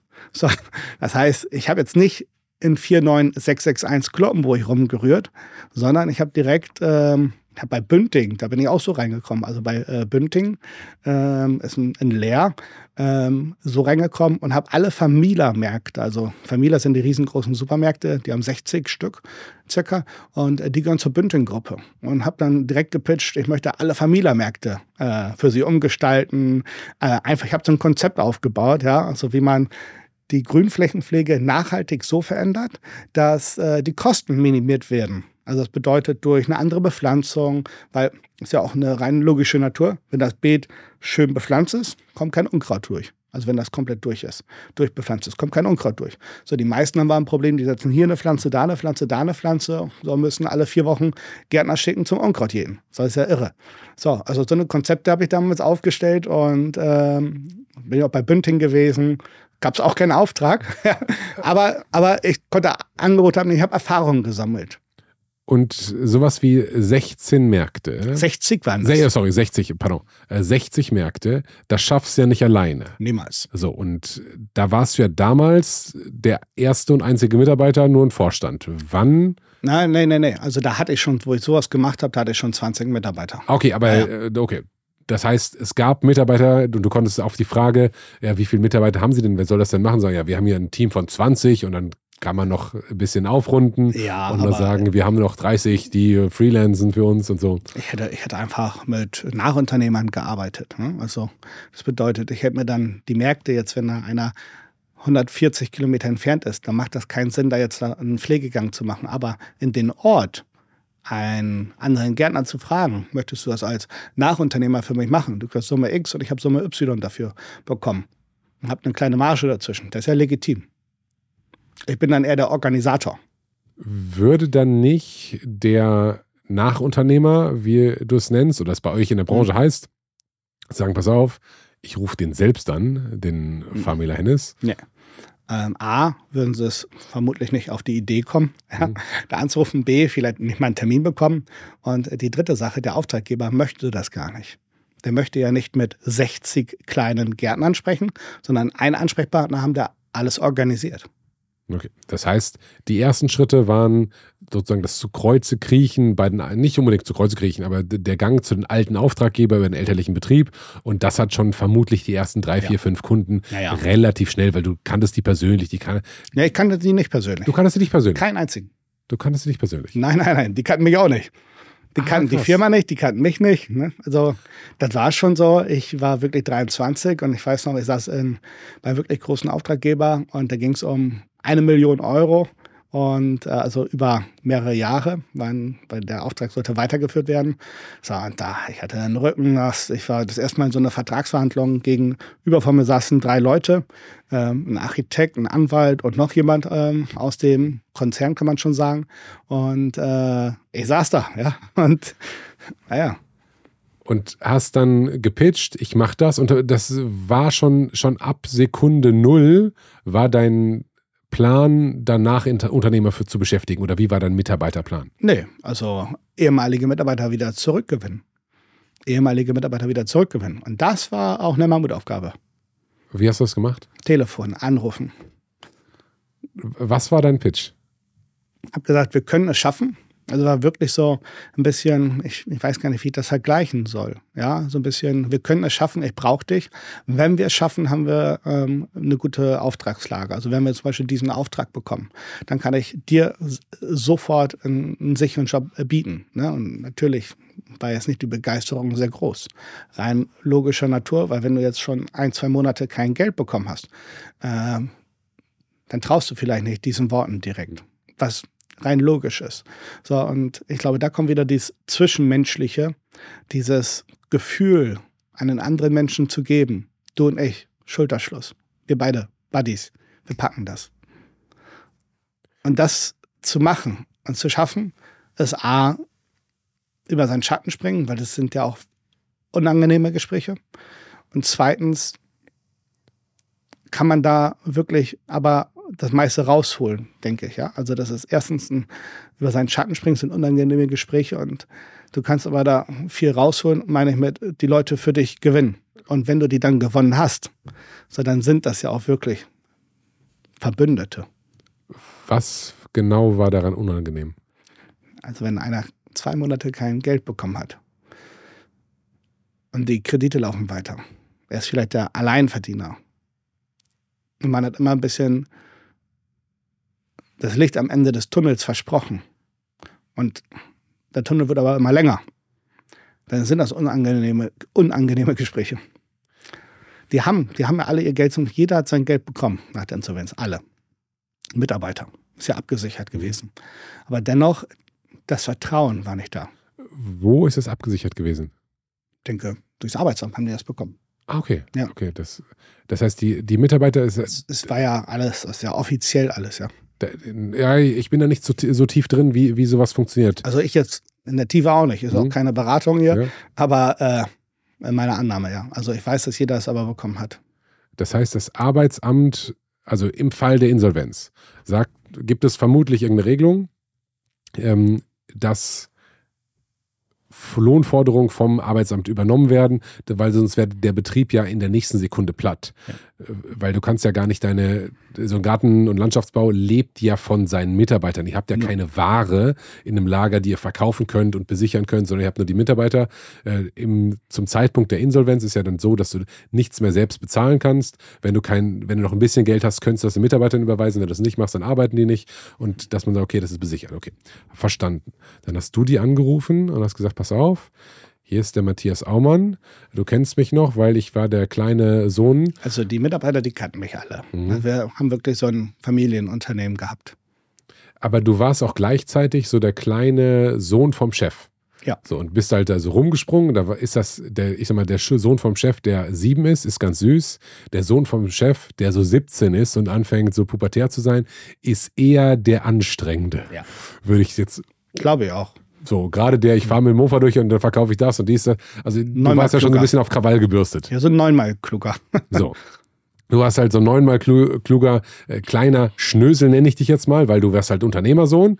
Und dann hast du mit 23 Lenzen die alle angerufen und hast gesagt, pass auf, ähm, du kennst mich, ich bin dieser Typ, äh, der Sohn meiner Eltern. Nee, also ich habe direkt angerufen und äh, zwar auf so einer Ebene, wie wenn ich dich anrufen würde, sagen, hi Ben. Ne, also ja. mit Vornamen, hallo Matthias. Mhm. Ne, also war nicht, ich bin der, du kennst mich, sondern wir äh, kannten ja. uns. Ne? Es, okay. Also es waren ja auch Mitarbeiter teilweise, die waren ja wirklich dann schon 20 Jahre vielleicht sogar da und ihr kanntet euch und dann hast du den, weil du hattest ja so ein Henne-Ei-Problem. Du hattest keine Aufträge und keine Mitarbeiter. Mhm. Und um Mitarbeiter zu bekommen, brauchst du Aufträge. Richtig. Und ja. um Aufträge zu bekommen, brauchst du Mitarbeiter. Ja, das so. genau in der Situation war ich, ja. So, wie hast du das hinbekommen? Und du hattest auch kein Geld, um jetzt zehn Mitarbeiter schon mal einzustellen. Also du hattest Zugriff auf Mitarbeiter, das habe ich verstanden. Aber du kannst ja nicht sagen, okay, ihr zehn Mann, äh, ich stelle euch schon mal ein und dann versuche ich Aufträge zu bekommen, weil die konntest du nicht bezahlen. Mhm. Wie hast du das wie bist du aus diesem Schlamassel rausgekommen? Erst der Vertrieb und dann der Betrieb. Also äh, ganz logische äh, Reihenfolge. Erst so ein Auftraggeber, und ich gesagt, ich kann, ich will, ich habe denen das versprochen, machen wir, ich schaffe das. Und danach, auf dem Rückweg im Beispiel, hat das Telefon geglüht. Also bei den Mitarbeitern. Das heißt, du bist da hingefahren zum Pitch und hast gesagt, pass auf, ich komme hier mit. und ich regel das und hast mehr oder weniger mit Handschlag argumentiert, dass du eine Leistung erbringen würdest. Nee, ich habe ich hab gesagt, wir schaffen das. Ich habe die Mitarbeiter, die ich nicht hatte, und habe gesagt, äh, wir stehen in den Startlöchern, wir warten nur, dass sie das Go geben. Und das stimmte nicht. Das stimmte nicht. Aber das Konzept ging auf. Ich habe damals mal so Mittelstandsvertrieb gemacht und die Kernfrage, die alle immer gestellt haben, war, wie viele Leute machen das denn schon? Mhm. Und ich habe immer gesagt, Sie können der Erste sein. Und äh, das hat aber nicht funktioniert. Wenn du sagst, gerade bei so einem Prozess wie, ich komme regelmäßig mit meinen Leuten und mähe ihre Hecke, nicht mähe die Hecke, aber mähe den Rasen oder schneide die Hecke, dann wollen die doch Referenzen. Du hattest null Referenzen, mhm. mit Ausnahme von der in, dem insolventen Unternehmen deiner Eltern, also eher noch eine negative, äh, eine negative Referenz. Mhm. Wie hast du das geschafft, die Leute davon zu überzeugen? Du hast gesagt, du hättest Leute in Startlöchern. Ja, also das sind die, ich habe gesagt, wir machen da weiter, wo wir aufgehört haben. So dieser, dieser Modus war das. Mhm. Aber das war es natürlich nicht. Ne? Also das war meine Annahme, meine Hoffnung, meine Perspektive die ich verkauft habe. Ähm, aber es war natürlich nicht in Stein gemeißelt, jawohl, machen wir. Nee, das war es gar nicht. Ne? Also es war wirklich, äh, es war, es war, es war wirklich ein, schmaler Grad auch wieder. Ja? Also bei den einen habe ich das zugesichert, das packen wir. Und ich hätte es auch irgendwie anders gepackt. Das heißt, du hast dem. dem ich, ich, finde immer, erst, ja, ich, ich, ich, finde immer, do whatever takes. Also wenn du es wirklich willst, dann schaffst du das doch. So, und das ist so irgendwie mein Glaube in die Welt. Ja, wenn ich das wirklich will, dann schaffe ich das. So, und so habe ich auch diese Annahme früher gehabt. So, wenn die das nicht gemacht hätten, ich hätte Kumpels angerufen, Freunde, meine Cousins, Familie, ich weiß es nicht, aber wir hätten es irgendwie doch gepackt. Okay. Also so, ich gehe da so hm. dran. Äh, du hast einen sehr positiven eine sehr positive Grundhaltung. Definitiv, ja. Und dann bist du losgefahren, hast, hast gesagt, erst Vertrieb, dann Betrieb. Das sagst du so, als wäre es das Selbstverständlichste von der Welt. Weiß ich jetzt nicht, ob das das Selbstverständliche ist. Ich verstehe, dass es so funktionieren kann. Äh, aber die meisten würden sich vermutlich nicht trauen, was zu verkaufen, was sie gar nicht haben oder wo sie nicht sicher sind, dass sie nicht 100% sicher sind, weil sie die Angestellten schon äh, auf der Payroll haben mhm. und zu Hause im Büro sitzen haben, die warten schon. Das heißt, du erst der Vertrieb, dann der Betrieb, hast denen gesagt, wir stehen in den Startlöchern und hast da, ich sag mal, etwas euphorisch übertrieben ja. und hast was verkauft, was du gar nicht hattest, wo du den, die Hoffnung und den Glauben hattest, dass du es haben würdest, wenn du denn nur willst. Ja. So, dann hast du die Geschichte den Mitarbeitern erzählt, hast, pass auf, Christian, du ich habe hier den geilsten, äh, geilsten Auftraggeber, wir machen das, das neue Ding und ja. machen das alles wieder richtig groß. Also, ne, also ich wusste auch, wenn ich das so nicht packe, ich packe das aber auf einen anderen Weg. Weil ich war ja selber am, am Anfang auch direkt nur mit auf Baustellen. So, und also ich wusste, das ist ja eigentlich so eine banale Dienstleistung. Also es ging damals um Rasenmähen, Unkrautjäten, Hecke schneiden. Das ist eine sehr, sehr banale Dienstleistung. Also super trivial. Das kann ich auch sehr, sehr schnell anderen Menschen beibringen. Mhm. So, und äh, ich wusste einfach, dass ich das packe. Egal wie. Ob ich jetzt das mit dem alten Mitarbeiterstamm schaffe. Oder nur zwei, drei machen mit. Oder ich muss ein neues Team aufbauen. Ich wusste, ich packe es. okay.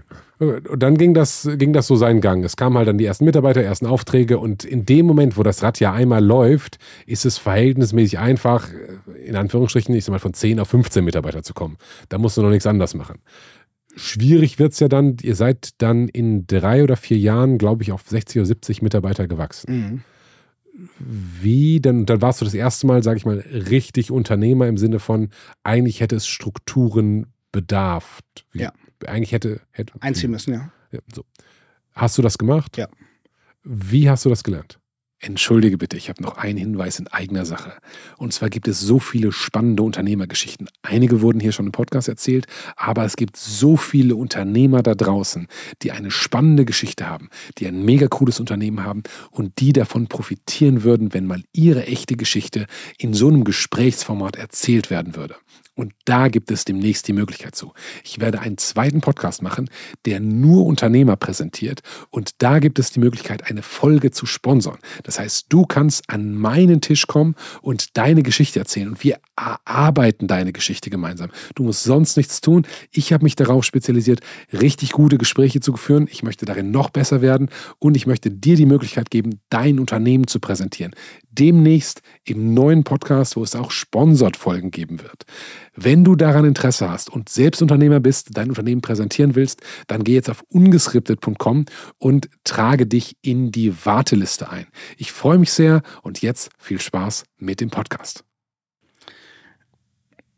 Learning by Doing. Mhm. Jetzt lachen die meisten. Ich habe mir im Internet Qualitätsmanagement Handbuch ISO 9001 bestellt. So Sonnenschenken. Hab gemacht, was ist das für ein Schrott? habe das runter reduziert, glaube ich, auch so viel. Ja, ich hatte, keine Ahnung, das Wichtigste für mich so, okay, wo ich denke, okay, so sieht ein Prozess aus, ja. Und ähm, bin wirklich ähm, gestartet und auch wieder Augen auf, wo sind denn hier die Probleme? Ich erzähle gerne immer eine Geschichte auf meinen Seminaren, weil das so genau mein Tag damals beschreibt. Das ist so eine wahre Geschichte. Mhm. Wir sind immer um 6 Uhr angefangen, die starten immer noch um 6 Uhr. Ich war immer kurz vor 6 draußen kleine Traube Menschen steht vor mir und der erste kommt auf mich zu und sagt, hey, sollte geben, ein gelber Schein vom Ludger. Dann sage ich, ein gelber Schein, ist heute krank. Dann sagen die, keine Ahnung, die Frau war gestern Abend bei mir, soll das hier nur abgeben. Ja, ich habe da nichts mehr zu tun. Ja, okay. Ähm, nebenbei habe ich mit einem Stock so ähm, Sand reingemalt, hier, da und da, in dem Garten, da dieser Baum, der muss gefällt werden, Heftrandnotiz, abgerissen, hier ist die Adresse. Gehe noch einen Schritt weiter, sagt der Nächste, ich brauche Handschuhe. Das sage ich, liegen doch im Lager. Er sagt, das schon seit letzter Woche nicht mehr. Ich habe dir erst dreimal gesagt, ja. Wenn ich die heute nicht kriege, fahre ich nicht zur Baustelle. Da sage ich, ja, ich bringe dir die bis 10 Uhr, hast du welche auf der Baustelle? Geh noch einen Schritt weiter. Sagt der eine, du kannst ich Donnerstag frei kriegen, Urlaub kriegen. Da sage ich, ja, kriegen wir hin, komm heute Abend ins Büro, klären wir dann. Der hat aber nur, kriegen wir hin, verstanden, Donnerstag hatte ich das Problem. So, das bedeutet, es war wirklich ein wildes Durcheinander. So, und so bin ich da angefangen, einfach die ganz einfachen Dinge, die immer wieder auftauchen, zu systematisieren. Handschuhsystem. Ja? Alt gegen neu, sonst ein Euro. Ganz einfach und easy. Also so das Banalste der Welt. Deswegen sage ich, wichtig ist die Perfektion des Banalen. Das bedeutet so, es muss einfach sein. Das mit den Handschuhen musste, das habe ich nicht verstanden. Handschuhprozess alt gegen neu für ja. Euro? Also, jeder möchte gerne mal jeden Tag frische Handschuhe haben. Aber überleg mal, wenn du 50 Leute hast, wie viele Handschuhe dann jeden Tag weggehst. Und ein Handschuh kostet 2 Euro ein paar. So, das heißt, es sind immense Kosten. So, alte Handschuhe tauschen, dann können die begutachtet werden von jemand, der die Handschuhe rausgibt, kannst du die doch benutzen oder nicht. Mhm. Dann kriegst du neue. Wenn du ein zweites Paar willst, ein Euro. Ein zweites Paar heißt, wenn die noch neu sind. Ja, ja. Wenn du ein zweites Paar dazu haben willst, ein Euro. Ah, okay. Also ein bisschen subventioniert, ja. habe ich einen Euro zugeben und mhm. du die andere Hälfte. Okay. Also einfache Systeme. Einfach die banalisiere oder die, die, die nicht Banalisierung, sondern die, die komplexe Sachen einfach machen. Wie ja. hast du das gerade formuliert? Also die Perfektion des Banalen. Die Perfektion des Banalen.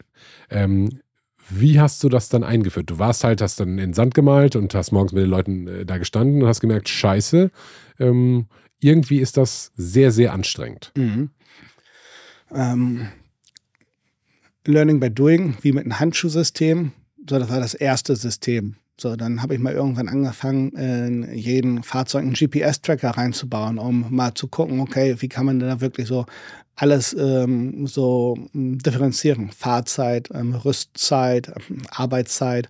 Das bedeutet, wenn die auf der Baustelle standen, äh, wusstest du, okay, Arbeitsbeginn. Wenn sie wieder wegfahren, Arbeitsende. So, wenn sie fahren, ist Fahrzeit. Und wenn sie um 6 Uhr starten und erst um 6.30 Uhr losfahren, war es eine halbe Stunde Rüstzeit. So, das heißt, ich habe erstmal probiert aufzu, aufzuklamüsern, so, was läuft denn da den gesamten Tag? So, und das dann wirklich so in, ich würde sagen, immer in so wiederkehrende Schema, Abläufe gepresst. Ähm, von der Kalkulation, von ähm, der Einteilung der Bauaufträge. Also, wann passiert was in deinem Unternehmen? Ja, und wie kannst du das so ich würde sagen, verschriftlichen, dass du daraus dann etwas ableiten kannst, eine Delegation. Ne? Also du musst es ja vorher verschriftlichen, damit du es im Idealfall an den Mitarbeiter besser delegieren kannst. Und so haben wir, ja, ich würde mal jetzt salopp gesagt, eine Tabelle nach den anderen irgendwo so im kleinen Team, ähm, eine Prozesslandschaft im kleinen Team aufgebaut. Die meisten Unternehmen in Deutschland schaffen es nicht, über mehr als 20 Mitarbeiter zu wachsen, weil so 20 Mitarbeiter, da, wird es schon schwierig, aber die kriegst du noch mit, ich bin der große Patriarch naja. und äh, jeder macht hier, was ich sage und wenn du nicht das sagst, machst, was ich, was ich sage, dann, dann komme ich dich holen. Mhm. So. Das sind aber auch gleichzeitig die, die dann so 20 Mitarbeiter haben, die am lautesten schreien, meine Mitarbeiter machen mich fertig. So. Ja. Und ich will eigentlich eher weniger als mehr. So. Wie oder du sagst so, ja, Learning by Doing. Aber warum hast du das geschafft, dann auf deutlich über 20 zu skalieren? Und was hast du anders gemacht als die, die sagen, meine Mitarbeiter sind schrecklich, aber ich kann sie nicht rausschmeißen und ich kann auch nicht mehr einstellen? Mhm. Naja, also Learning by Doing heißt ja auch viele Fehler zu machen. Also das befreit mich ja nicht davon, dass ich das alles richtig gemacht habe. Ich habe in einem Jahr 90, fast 100 Menschen eingestellt, ausgestellt und habe drei Arbeitsgerichte gehabt. Ja, also äh, in einem Jahr. So. Du hast eingestellt, ausgestellt heißt gekündigt? Ja, oder die haben gekündigt, ja. Okay. Aber 90 eingestellt und drei ausgestellt, das ist ja nee, 90 eingestellt und auch 90 wieder ausgestellt. Oh, ah, okay. Und drei Arbeitsgerichte. Ah, ah ja, okay. von den 90. So, danach denkst du, irgendwas läuft hier falsch, ja. Ähm, das heißt, ja, das inkludiert ja auch, dass ich Fehler mache, Learning by Doing. Aber Erzähl mal die Geschichte von dem Jahr. Du hast 90 eingestellt und 90 ausgestellt, wie du sagst, was, was ja eine sehr euphemistische Formulierung für äh, der Vertrag hat geendet ist ähm, ja. oder sollte enden. Ja. Was ist da passiert? Wie war das? Ich hatte keine Ahnung von Führung. Ich hatte keine Ahnung von Recruiting.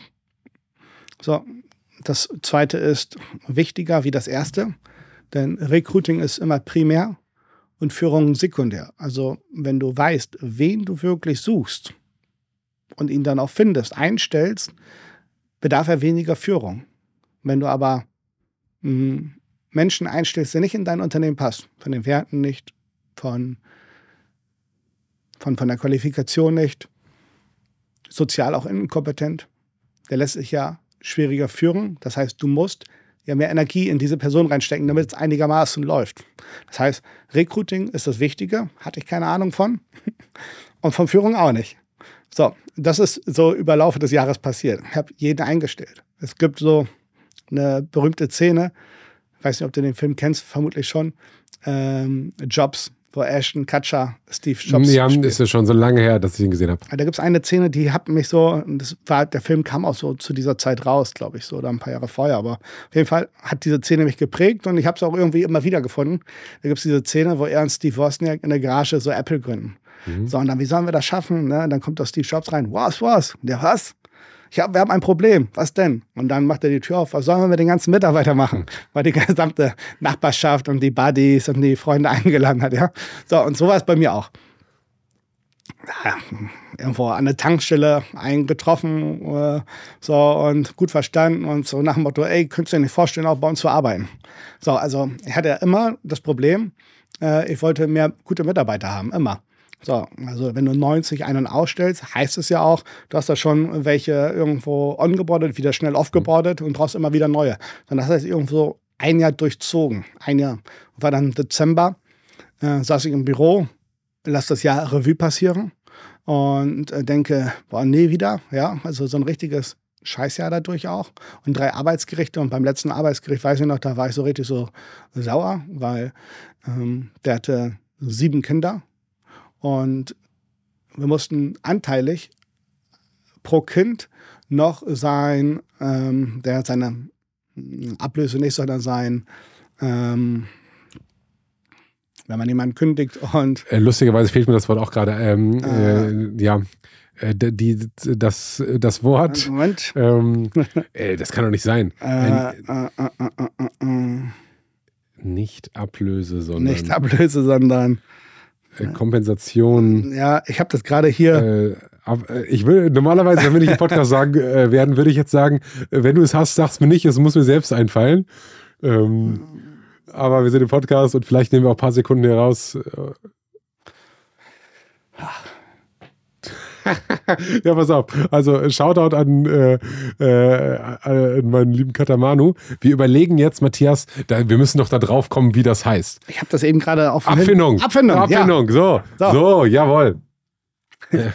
Also, so, ihr müsstet anteilig Abfindung bezahlen. Anteilig Abfindung, er hatte sieben Kinder. So, das Ding war so, äh, war ein äh, türkischer Mitarbeiter und der hat gesagt, hey, kann ich äh, sechs Wochen äh, im Sommer Urlaub haben? Wir wollen mit einem Auto in der Türkei.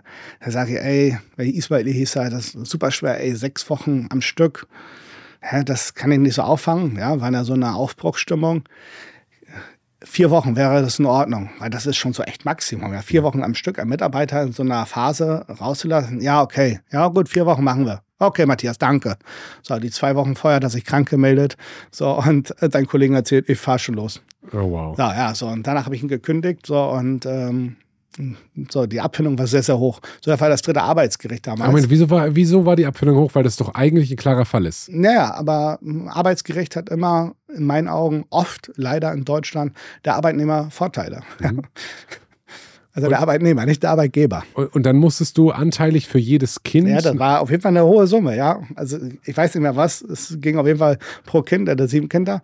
Und äh, das war so das dritte Arbeitsgericht. So, und das war auch so im letzten Quartal, ja, weil Sommerferien, ja, ist im Sommer, so, und dann war es so im Herbst, hat sich reingezogen, so, und ich saß dann im Winter, also Dezember im Büro, habe das Jahr Revue passieren lassen und habe dann auch noch so über diesen Fall nachgedacht, der mich wirklich sauer gemacht hat, ja, weil das Geld immer knapp war und ich habe probiert, das irgendwie alles so zu managen, so Wachstum und Mitarbeiter einstellen und alles.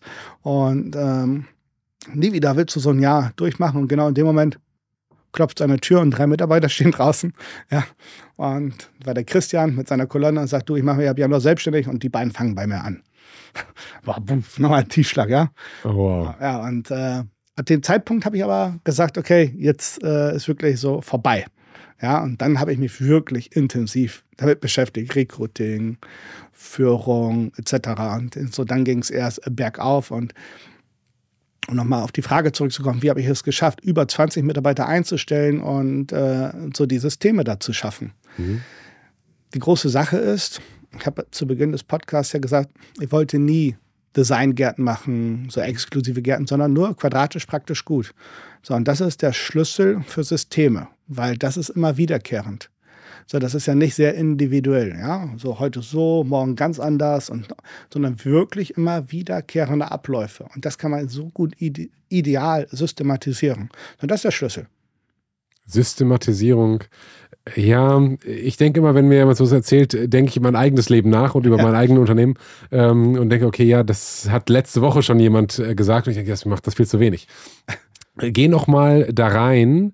Ähm, du saßt im Büro, der klopfte und hat sich selbstständig gemacht. Mhm. Du hast vorhin vom Qualitätsmanagement-Handbuch äh, gesprochen. Das war sicherlich nicht der Moment, wo du danach das Qualitätsmanagement-Handbuch bestellt hast oder das durchgearbeitet hast, oder doch? Mhm. Nee, aber es war, glaube ich, schon in dem Jahr so mit drin, ja. Das war nicht der Moment, wo ich sagte, jetzt muss ich was ändern, sondern ich lag da eher wach, weil der Christian war auch ein verdammt guter Mitarbeiter, also ein richtig guter Vorarbeiter, Hammer. Und äh, ich lag da wirklich wach und das hat mich wirklich so emotional hart auch getriggert. Ne? Mhm. Aber habe ich mir nicht anmerken lassen. Null. Ja, ich bin da wie Teflon. Habe gesagt, wunderbar. dann kommt was Besseres nach. ja, und die haben gedacht, zum Glück bin ich hier weg wahrscheinlich, ja. Der ist jetzt irre. und dann hast du, du hast so gesagt, so Learning by Doing, aber dann war der Dezember und da hast du eine ganz klar, zumindest die Erkenntnis gehabt, hier läuft's scheiße, so wie es jetzt ist, kann es nicht weitergehen, das macht mich kaputt. Und so möchte ich auch nicht ja. mein Unternehmen führen. So, jetzt hast du dann schon gesagt, Systematisierung war der Schritt. Mhm. Das war dir das dann im Januar oder im Dezember schon klar? Oder ja. ist das dann so tröpfchenweise gekommen? Tröpfchenweise, klar war mir das. Aber du hast es gerade selber gesagt, du hörst es so oft und du denkst, man muss es viel mehr machen. Man ist sich mhm. selber ja der schlechteste Arzt. So, ich wusste es, ich habe es auch gemacht, tröpfchenweise, aber dann gab es so einen wirklichen Paukenschlag. Der hat dann wirklich so das, tröpfchenweise das Fass zum Überlaufen gebracht.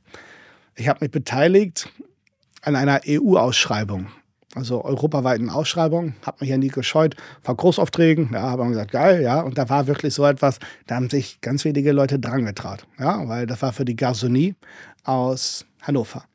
Und ähm, eine EU-Ausschreibung war, ich glaube, ich glaube, über 5 Millionen Auftragswert. So, und ich gesagt, geil, den, den möchten wir haben, den schnappen wir uns, ja. So, und ähm, beworben, so, erstmal disqualifiziert, weil ich war nicht SCC zertifiziert vom TÜV. Das bedeutet so, nach den Sicherheitskontraktoren Arbeitsfälle auf null reduzieren. Und wenn du jetzt an Gasleitungen, an Umspannwerken arbeitest, dann muss natürlich der, die höchsten Sicherheitsvorschriften eingehalten werden. Und dafür musst du dich vom TÜV SCC zertifizieren lassen. So sagt, äh, ich kümmere mich darum, wir kriegen diese Auszeichnung, also diesen, dieses mhm. TÜV-Zertifikat. So, beim TÜV angerufen.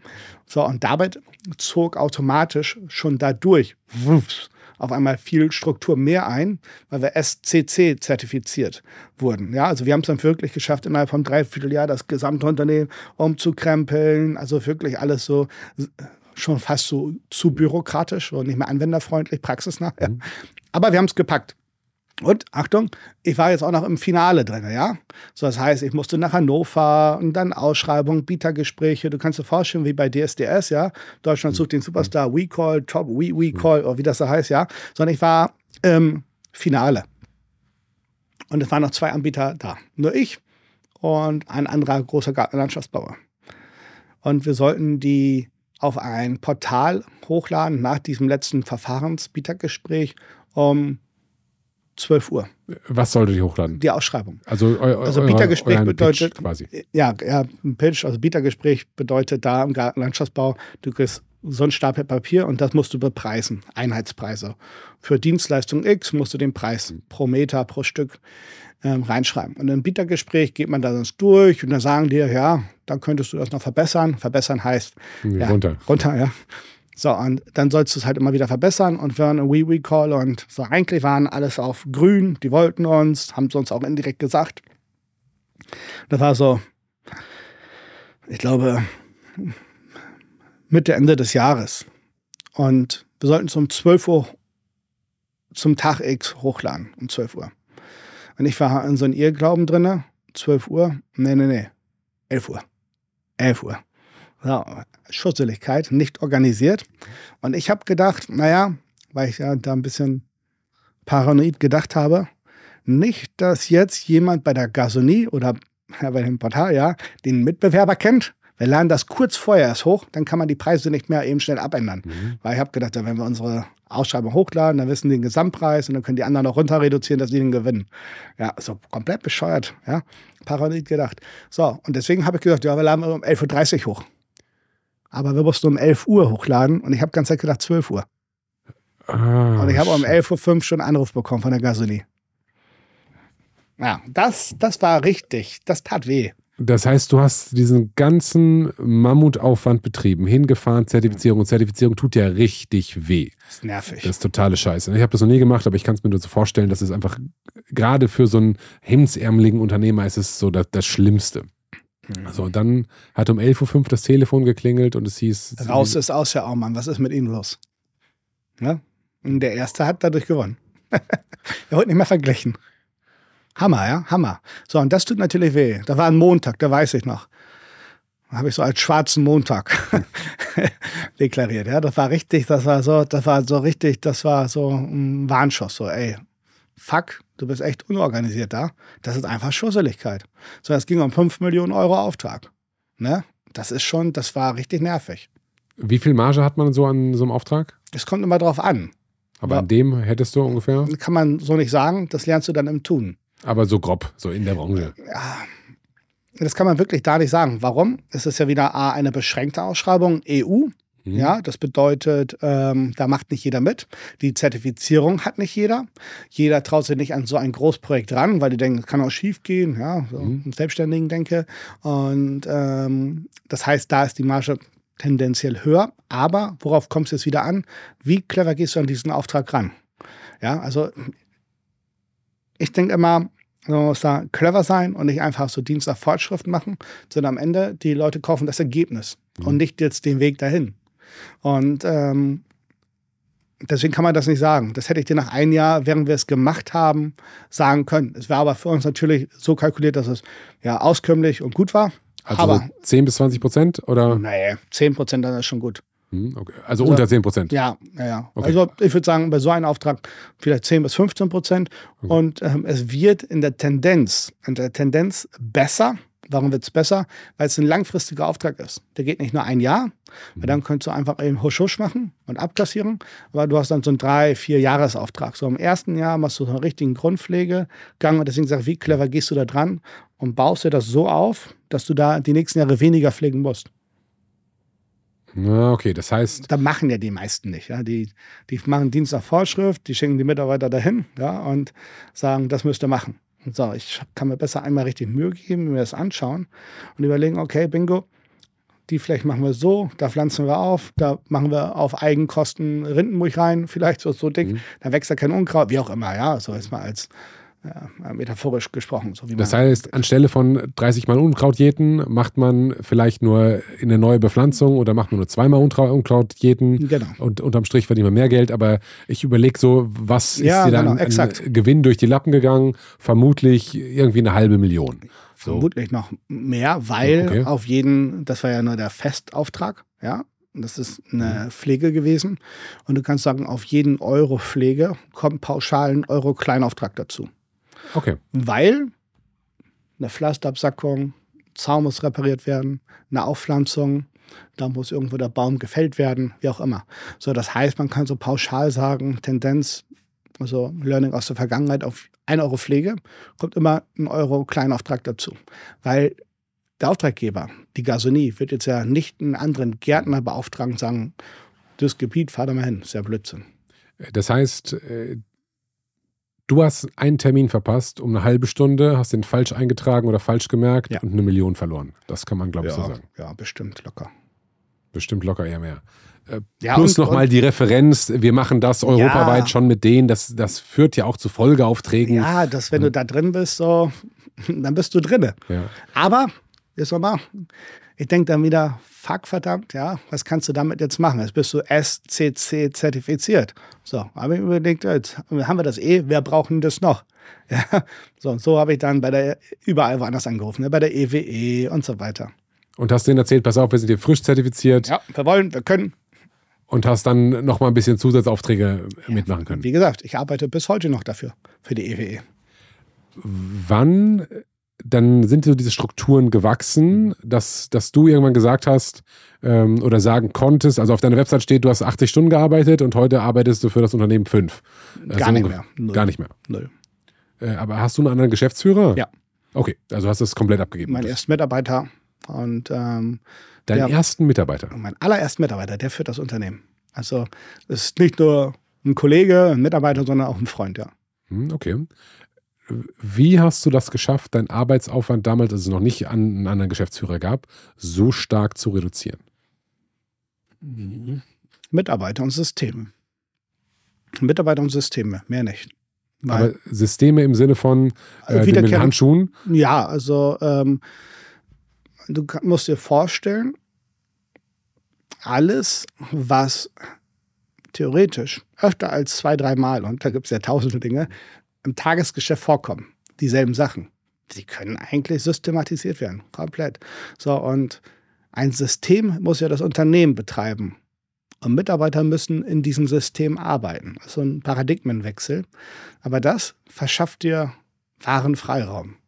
Weil ein System kann im Beispiel ein Ablauf sein, den das System erklärt. Also vielleicht, ja, die, ich meine, so ganz banal, ja, mhm. das, damit man, egal wo man herkommt, sich reindenken kann. Ein Mitarbeiter könnte dir erklären bei IKEA, wie man den Schrank aufbaut oder die Anleitung. Das ist, ist ja nichts anderes, ja.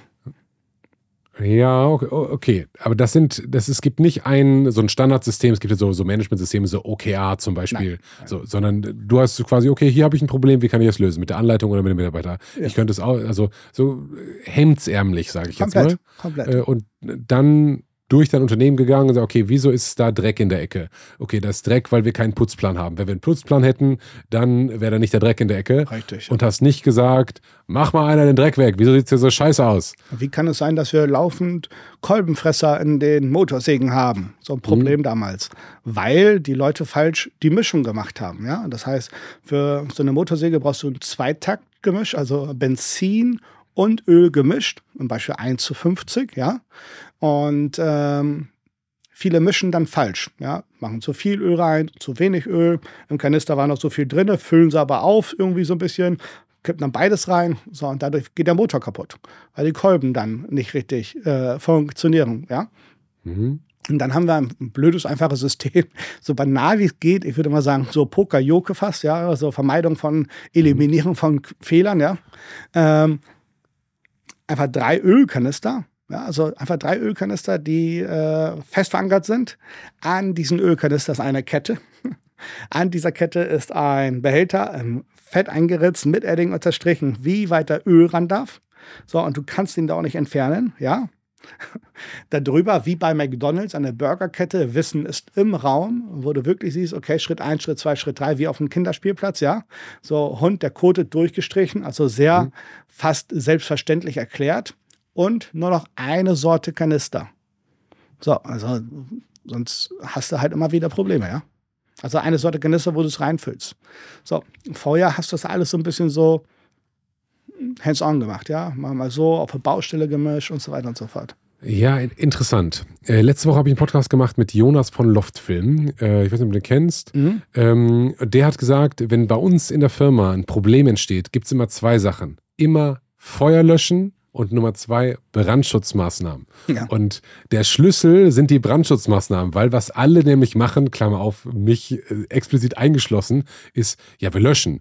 Und dann schreien wir alle an, ich schreie nicht, nicht an, aber äh, wie kann es sein, dass wir 25 Kolbenfresser haben? Und mhm. der Jonas sagte, ey Benjamin, du bist an allem selbst schuld. So, und du musst halt, und da kommen wir, ich war früher bei Lufthansa, so fehlerresistente Probleme, äh, Systeme schaffen, äh, die und da äh, kurzes Beispiel: Es gibt diese Remove Before Flight äh, Dinger, diese, diese roten. Ich weiß nicht, ob du das schon mal gesehen hast. Mhm. Äh, so Schlüsselanhänger war mal eine Zeit lang modern. So, man, man, wenn man ein Flugzeug enteist, müssen Instrumente draußen, so kleine Löcher, drei Stück abgeklebt werden. So, dann enteist du das und so ein kleiner Klebestreifen ist halt ist, äh, blockiert dann den Sensor von, ich weiß nicht, dem Höhenmesser oder was. Und deswegen kann ein Flugzeug abstürzen, wenn der abgeklebt ist. Also du kannst theoretisch mhm. ein Flugzeug mit einem äh, Klebestreifen zum Abstürzen bringen, ähm, weil du halt die Systeme blockierst. Also was hat man gemacht? Man hat halt einen nicht kleinen Streifen dann, dann genommen, sondern ein zwei Meter langes rotes ja. Band, was an diesem Streifen dranhängt, sodass selbst die Leute im Tower sehen würden, wenn da ein Flugzeug mit diesem roten Seil dran, und da steht groß Remove Before Flight drauf, dran rollt. Aber das scheint der Schlüssel zu ganz vielen zu sein, weil ich sehe das jetzt bei dir, ich sehe das beim Jonas, ich sehe das in der Luftfahrt. Da, wo Menschen sind, machen Menschen Fehler. Und jeder Fehler, der möglich, ne, das ist hier, wie heißt das hier, Murphy's Law, äh, der, der alles, was passieren könnte, wird auch passieren. Mhm. Und wenn du halt die Kette oder dein, dein Ölkanister ankettest, ja, dann nimmt den keiner weg. Und den nimmt auch nicht mal einer kurz weg, weil er noch mal kurz da in der Ecke putzen will und dann mhm. nimmt der nächste den weg und ja, wir müssen nur kurz nach vorne, weil die Maschine vorne steht. So, dann funktioniert das. Und da bist du dann Schritt für Schritt für Schritt. Und das hört auch nicht auf. Also das heißt, äh, machen wir heute ja noch genauso, weil ein Unternehmen ist ja ein lebendiger Organismus, der sich verändert. Und äh, dadurch ist das immer alles in Bewegung. Und ähm, es hört nicht auf, sich zu verbessern, wenn du, wenn du darauf achtest. Wie kam der Schritt bei dir, dass du gesagt hast, ich will mich nicht mehr um Gärten kümmern, sondern um die Unternehmen anderer Leute? Mhm. War im Jahr 2016. Da kam äh, der Bremer Baumdienst auf mich zu und ähm, hat gefragt, hey, wie machst du das? Kannst du mir helfen? Ja, ich brauche Unterstützung in meinem Unternehmen. Ja, er musste von heute auf morgen das elterliche Unternehmen übernehmen. Mhm. Und ähm, so haben wir uns zusammengesetzt und ich habe gemerkt, okay, so diese Denkweisen, die ich habe und so wie ich da vorgehe, haben bei ihnen auch sofort gegriffen. Hat mir immer Spaß gemacht. Ja, hab da, das war ja theoretisch dann mein erster Coaching-Teilnehmer, mhm. ja. Aber habe ich ja gar nicht so wahrgenommen. Habe gesagt, ja, können wir machen. Da musst du aber zu uns kommen, nach Kloppenburg ins Büro. So. ja, sozusagen, äh, du wolltest nicht die Fahrtkosten und die Fahrzeit haben, sondern wenn hier einer was von mir will, dann kommst du mal ja, schön so, zu mir. So, ne? ja, okay. Keine Ahnung. so, ich, hab, ich wusste auch nicht so, habe gesagt, was hast du denn für Herausforderungen? So, weißt du, so sehr normal angefangen. Und ähm, das macht mir aber verdammt viel Spaß weil du merkst so Transformation, du siehst Veränderung, so das ist unheimlich schön. Und ähm, dann habe ich einen Werkstudenten bekommen, genau in der Zeit. Ungefähr muss das so genau dieser Zeitraum gewesen sein. Und den habe ich bei mir immer mitgenommen. Ich habe damals dann nur noch so das gemacht im Unternehmen, so die Privatkunden, worauf ich Lust hatte. Ja, habe dann die anderen Sachen nicht mehr gemacht. Habe dann so Gartenpflege im Abo so entworfen und habe dann nur noch Gartenpflege im Abos im Privatgarten zusätzlich verschickt. Und äh, den habe ich das dann den Werkstudenten beigebracht. Und dann war ich ungefähr so nach zwei Monaten und sagte, mach du mal heute alleine die Aufträge. Ich habe den immer erst mitgenommen überall. Moment, wie hast du dieses äh, Privatgartenpflege im Abo? Ja. So, das heißt, du hast du überlegt, hey, die Leute könnten ja den Rasen nicht selbst mähen, sondern ich könnte das für die machen. Mhm. So, dann hast du ein Produkt gebaut, sagst, okay, ich muss da zweimal im Monat hin in, in, in, der Hochphase und einmal im Monat in der, in der Nebenphase und dann kostet das, keine Ahnung, 1000 Euro im Jahr. So. Noch mehr, ja. Oder 2000. Was hat das gekostet? Ja, also ich würde sagen, durchschnittlich so äh, äh, 3500. Okay, 3500. Und dann hast du unabhängig von deinem Unternehmen, was wo du gesagt hast, wir wollen groß und breit, also nicht groß und breit, sondern mhm. halt. Ähm ich habe das Konzept von groß und breit, Gewerbetreibende, mhm. auf den Privatmann runtergebrochen. Weil ich wollte halt nicht immer wieder so One-Hit-Wonder-Kunden haben, ja. Also heute komme ich und ja, wir sehen uns vielleicht nächstes Jahr. Oder wenn sie was haben, rufen sie an. Sondern ich wollte eine dauerhafte Beziehung, keine One-Night-Stands mit den Kunden. So, und so habe ich dann einfach Abo-Modell ist ja geil. Mhm. So, die Gartenpflege im Abo, Bingo, super. So, und ähm, dann habe ich einfach Rasenmähen, Unkraut jeden Hecke schneiden in ein Konzept gebaut, wo der Kunde einen Jahresvertrag oder auch noch länger auswählen kann und wir dann zu regelmäßigen Zeiten laut einem Pflegekalender, wo er alles genau im Überblick hat, mit dem gleichen Personal wie die Hausfrau ähm, für den Garten kommt. Ja, wo die sich aufeinander einstellen und so weiter. Das bedeutet, ja, so eine regelmäßige Gartenpflege, wo nichts vernachlässigt wird. Garten genießen, nicht mehr schuften. Garten genießen, nicht und schuften. Hast du ja. dir das überlegt? Hast dann eine kleine Marketingkampagne gemacht? Und, äh, ja, ohne Ende Marketing. Alles abgebrannt, was damals ging. Ja. Wie hast, also, wie hast du da Kunden für gefunden? Ja, also, es hört sich das komplett bescheuert an, aber das ist so eine geile Werbemaßnahme, die ich damals gemacht habe in der Zeitung. Weil ich habe gedacht, okay, wer wer, wer wird der ideale Kunde bei uns sein? Vermutlich nicht die Jüngeren, die Älteren. Die Älteren lesen definitiv Zeitung. Und dann habe ich immer auf der Seite 3, wenn du die Zeitung aufklappst, immer oben rechts, immer die gleiche Werbeanzeige gemacht. Immer, jetzt nicht fancy Bild, Times New Roman, also wirklich ganz klassische Schrift. Das Auge wird besser geführt dadurch. Ganz oben das größte Problem, was ist das beim Handwerker? Ja, kommen die denn? Ja, warum kommen die denn? Ja, die sind so unzuverlässig, ne? Also Überschrift brauchen Sie einen Gärtner, der das, wenn man ihn benötigt oder braucht, mhm. ja. Drunter lesen Sie jetzt hier, wie Sie durch uns profitieren können. Dann ging es rein, ja. Stellen Sie sich vor, Sie sitzen in Ihrem Garten und plötzlich ruft der Nachbar zu Ihnen rüber, hey, sag mal, wie machst du das mit deinem Garten? Der wird ja immer und immer schöner. Das ist kein Märchen. Genau diese Geschichte höre ich von unseren Kunden immer und immer wieder. Und das Beste, wir arbeiten auch zum Festpreis. Das hat auch wirklich in jeder Haushaltskasse Platz. Nicht wahr? Rufen Sie jetzt direkt an und vereinbaren Sie einen gratis Gartentermin mit Herrn Matthias Aumann. Telefonnummer ganz kleinen Rasenmäher-Icon von PowerPoint. Mhm. Und dann PS, wenn Sie beim ersten Mal nicht durchkommen, versuchen Sie es erneut. das ist so bescheuert. Das ist richtig klug. Das ist so bescheuert, ja. Aber das, Achtung, sechsmal hintereinander jede Woche rein. Nicht einmal, sondern sechsmal hintereinander. So, das prägt sich ein.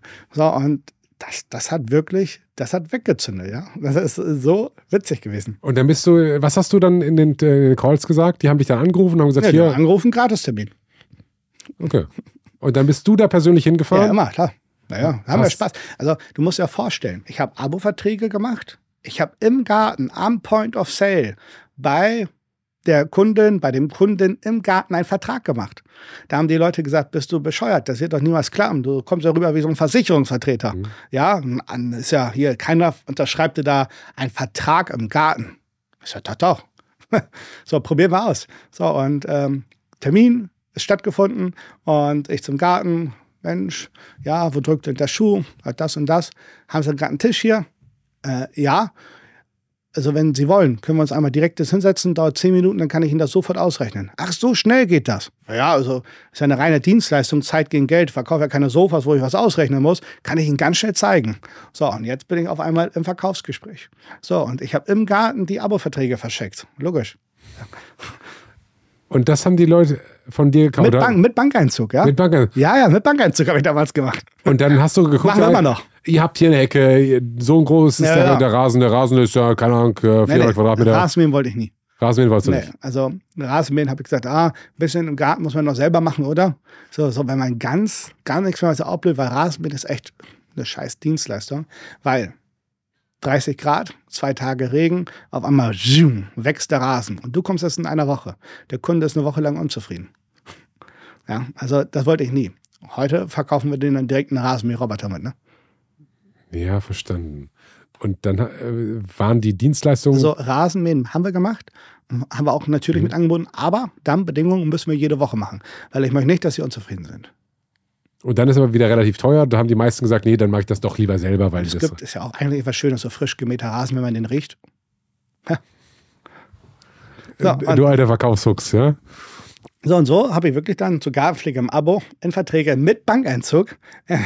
Also das ist einmal noch, finde ich, eine schöne Geschichte. Ja? Ist eine total schöne. Ja. Und da hast du dann, dann Werkstudenten mitgenommen? Habe ihnen das so beigebracht, das Konzept, so wie ich das mache. Und nach zwei Monaten fahr du mal selber hin. Ja? Und guck mal, was dabei rauskommt. So, hat auch geklappt. So, und auf einmal war ich ja arbeitslos. Ja, in meinem eigenen mhm. Unternehmen. Ich wollte immer ein Buch schreiben. Ah, Moment. Du hattest ja dann ein großes Gartenlandschaftsbauunternehmen ja. mit dann, wahrscheinlich 30, 40 Mitarbeitern. Hatte schon, ja.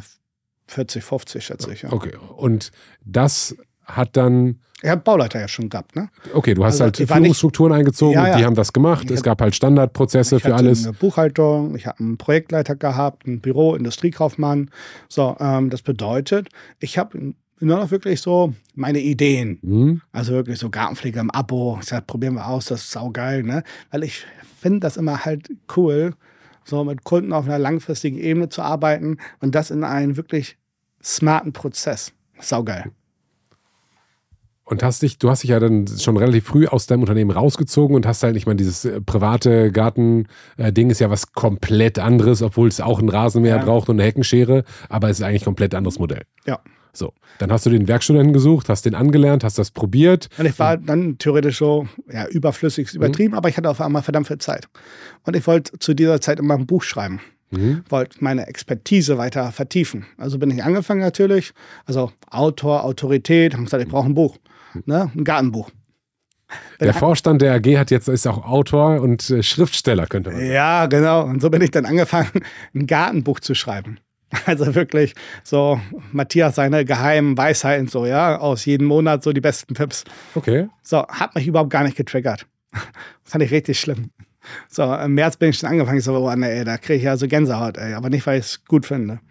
So, und ähm, zu dem Zeitpunkt war ja aber auch das mit dem allerersten so Coaching Teilnehmer, ja, und sagt dann eigentlich, ey, das, dafür brennt, eigentlich brennt dafür mein Herz. Mhm. Ja, eigentlich, das will ich machen. So, so, ich habe das immer mehr gemerkt. So nicht Gartenbau, sondern eigentlich, das macht mir viel mehr Spaß, diese Transformation zu ändern, diese Veränderung. Das ist ja das, das ist total schön. Und ähm, so habe ich dann gesagt, ich, ich könnte eigentlich auch mal ein Buch schreiben über Ja, Unternehmertum. Weil zu der Zeit, ich war da aktuell das drittschnellst wachsende Unternehmen in Deutschland mit der Oman Grün AG. Platz Nummer drei von dem gesamten Handwerk, Platz Nummer 20 von allen deutschen Unternehmen. Ja, im Jahr 2017 war das dann. Und da gab es dann schon so die ersten, die so angefangen haben, ich zeig dir, wie du ein Unternehmen aufbaust, Mitarbeiter findest, Umsätze machst. Und ich habe gesagt, du hast aber doch gar keine. so, und ich habe da so 40, 50 gehabt. Aber in mir hat das damals noch so ein bisschen geschlummert. Du bist vielleicht nicht gut genug dafür. Mhm. Ja, vielleicht Hauptschüler, die Leute haben dir nichts. Ich habe immer so einfach gearbeitet, gearbeitet, gearbeitet, wie so ein ICE und nie angehalten. Und deswegen konntest du vielleicht nie so verinnerlichen, dieses Gefühl, du bist was wert. Mhm. Guck mal, was du schon geschafft hast. Du musst mal anhalten und zurückblicken. Das ist eigentlich schon gut. So, und da habe ich gesagt, ich schreibe jetzt ein Buch über Unternehmertum. Und da haben wir gesagt, wer soll so einen Scheiß denn lesen, ja? So, und so habe ich dann mein erstes Buch geschrieben, nicht schulklug, sondern straßenschlau. 9.9.2017 habe ich das veröffentlicht. Das hast du wirklich ganz selbst geschrieben oder komplett. hast du das? Naja, komplett jedes Wort, logisch. Wo auch man draufsteht, ist auch auch man drin.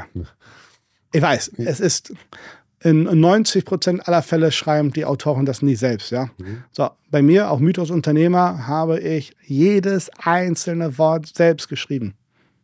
Okay. Das merkst du auch. Ja, man kann das, also gute Ghostwriter würden das so machen, Bestimmt. dass du das halt sage, nicht merkst. Ne? Also ich, ich, wir verkaufen dieses Buch ja immer noch Mythos Unternehmer, mhm. nicht schulklug. Immer noch jeden Tag Dutzende Male, jeden Tag immer noch. So, und äh, das ist so enorm geiles Feedback auf dieses Buch, auf die beiden Bücher. Ähm, ich glaube, das merken die Leute einfach, dass das echt ist. Weißt mhm. du, das ist so, mal Vergleich beim Anwalt. Ich habe früher mal alles vom Anwalt schreiben lassen, wenn ich mal Herausforderungen hatte. Ja? Ähm, aber eigentlich ist das auch nicht clever, weil jetzt gehst du zum Anwaltstermin und sagst in einer halben Stunde, ja, was Phase ist, was er schreiben soll. Und er schreibt sich das so ein bisschen Heftrand notizmäßig auf und kriegt zwei Wochen später irgendwie so ein Schreiben, wo du denkst, naja, gut, stimmt schon, aber ja, da könnte man noch in die Tiefe gehen und du bist eigentlich nie so richtig zufrieden. Mhm. Ja? Und habe ich früher mal gemacht. Also bin zum Anwalt gegangen und er hat dann das geschrieben. Ich war eigentlich nie so zufrieden, aber naja, gut, okay. Jetzt mache ich immer alles selber. Also ich schreibe, die Anwalt schreiben selber, seitdem gewinne ich auch. ja. Du schreibst selbst deinen Anwalt schreiben? Ja, logisch. So logisch ist das nicht. Nee, ist nicht logisch. Aber ich mache es und seitdem gewinne ich, ja. Also nicht, kommt immer auf den Fall drauf an, wenn ich auch Natürlich. mal was habe, ja. Aber am Ende des Tages, es ist auf einmal detailliert. Es ist hm. echt, es ist nachvollziehbar. Ja, Logik aufgebaut. Ähm, und wo du denkst, ja gut, da, das, da hat er echt recht. Ja. Hm. Okay. So, und beim Autor ist es, glaube ich, auch so. Äh, bitte, sorry? Beim Autor ist es, glaube ich, auch so. Ja. Es gibt bestimmt ja. super gute. Und man ist ja auch ein Prozess, ein Buch zu schreiben, ja. Ja, ist halt ein bisschen die Frage, lernt man den Autoren kennen oder ist die, der Zweck des Buches, dass es ein irgendwie neutrales Konzept vermittelt? Ja. Und wenn ein neutrales Konzept vermittelt werden soll, ist es sicherlich klug, da fünf Leute drauf zu, drüber gucken zu lassen, die halt äh, verstehen, wie man Konzepte vermittelt, versus ähm, wenn die Frage ist, okay, jetzt lernen wir uns mal kennen, das ist hier, das, so habe ich das gemacht, das ist mein Konzept, das kannst du sicherlich besser als irgendein fremder Dritter, der halt gut schreiben kann. Ja. Aber dann hast du gemerkt, okay, es ist das Feuer für, ich möchte Transformation begleiten, ich möchte Unternehmern helfen. So, es gibt ganz viele Leute, die keine Unternehmer sind, aber Unternehmer auch Unternehmern helfen wollen. So, du warst jetzt Unternehmer, hast das auch von der Pike auf wirklich gelernt. So, ein, ein Landschafts ist ja, ist ja nicht richtig, Landschaftsbau ist ja nicht richtig Handwerk, aber schon irgendwie was ganz anderes als ein Buchhaltungsbüro. Ne? Ja. Also wesentlich näher am Handwerk als das Buchhaltungsbüro. So. Und dann hast du dich mit dem Buch, hast, hast du das geschrieben und irgendwann musst du doch gesagt haben, hey, hier, Miss, wann ist Mission Mittelstand geboren? Mm, ein Jahr später. Also 9.9.2017 habe ich, ähm, oh, zwei Jahre später, zwei Jahre später, 9.9.2017 habe ich, ähm, also Anfang 2017 habe ich gesagt, okay, also nochmal weiter hergeholt, ja, am 01.01.2017, ich weiß jetzt ganz genau, weil ich da einen Facebook-Post drüber gemacht habe, habe ich das Café am Rande der Welt gelesen. Ja, Sean Strelecki, kennst du? Äh, ich kenne das Buch, aber ich habe es nie gelesen. Okay, macht ja nichts. Ich habe es damals gelesen und hatte auf einmal so eine Erleuchtung, ja. Will ich wirklich weiter Garten- und Landschaftsbau machen? So, ja, mhm. also kleine Geschichte von einer Meeresschildkröte, so komplett banal, aber ich sage ja eigentlich wie bei mir, ja. Soll bei mir auf dem Grabstein der, der die meisten Hecken geschnitten hat, stehen später? Ich sage, nee, auch nicht. So, und äh, sagt er, okay, du gründest eine neue Firma. Du machst sowas. Und so habe ich dann einfach so den Company Best Verlag, habe ich damals gegründet, weil ähm, ich ja mein Buch dann angefangen habe zu schreiben und der klassische Fehler, ja, du schreibst ein Buch und gehst damit zum Verlag. So, läuft nicht so. Der Verlag gibt dir das vor, was du schreiben sollst, in welche Richtung, welcher Titel und so weiter. So, und so habe ich dann zehn Verlage angerufen, halt gesagt, also die größten Wirtschaftsverlage direkt wieder, ja. So, ein Kabal-Verlag, so, ich habe ein Buch, ich möchte und ich kann, mein Manuskript, ja. Und äh, natürlich zehn brutale, harte Absagen. So, und ähm, Ziel bleibt gleich, Strategie geändert. Ich habe einen eigenen Verlag gegründet. So, das war der Company Best Verlag. Und so habe ich dann am 9.9.2017 so in ein Free Plus Shipping Modell und damals, das da also, da war gerade Alex Fischer mit Reicher als die Geissens damals noch. Ähm, der Chris Deldius hatte so ein Free Plus Shipping Modell und der Dirk Kräuter mit Entscheidung Erfolg. Und so mehr gab es da damals gar nicht von diesen Modellen. Vielleicht musst du kurz Free Plus Shipping erklären. Free Plus Shipping. Ähm, ich habe das Buch geschrieben, ich habe es auf meine Kosten ähm, drucken lassen und also Free, das ist umsonst, plus Shipping und du beteiligst dich an den Versand. Mhm. Ja, das heißt, ich schenke dir mein Buch, du bezahlst nur den Versand. Mhm. So, das ist ein super Lead Magnet. Ja, warum? Die kriegen ja etwas Haptisches nach Hause, bezahlen so durchschnittlich 5, 6, 7 Euro, je nachdem. So, und die haben wirklich was in den Händen und sie haben einmal ein wirkliches ja, Commitment gemacht, indem sie Adressdaten abgegeben haben, die wirklich real sind. Sie wollen das Buch ja haben. Und sie haben einmal so ein bisschen ganz, ganz, ganz, eine ganz kleine Hürde überwunden, so 5 Euro bezahlt. Ja? So ein Vertrauensvorschuss. Mhm. So, und das habe ich damals gemacht. Warum? Ich hatte ja keinen Verlag, der mein Buch gedruckt hat.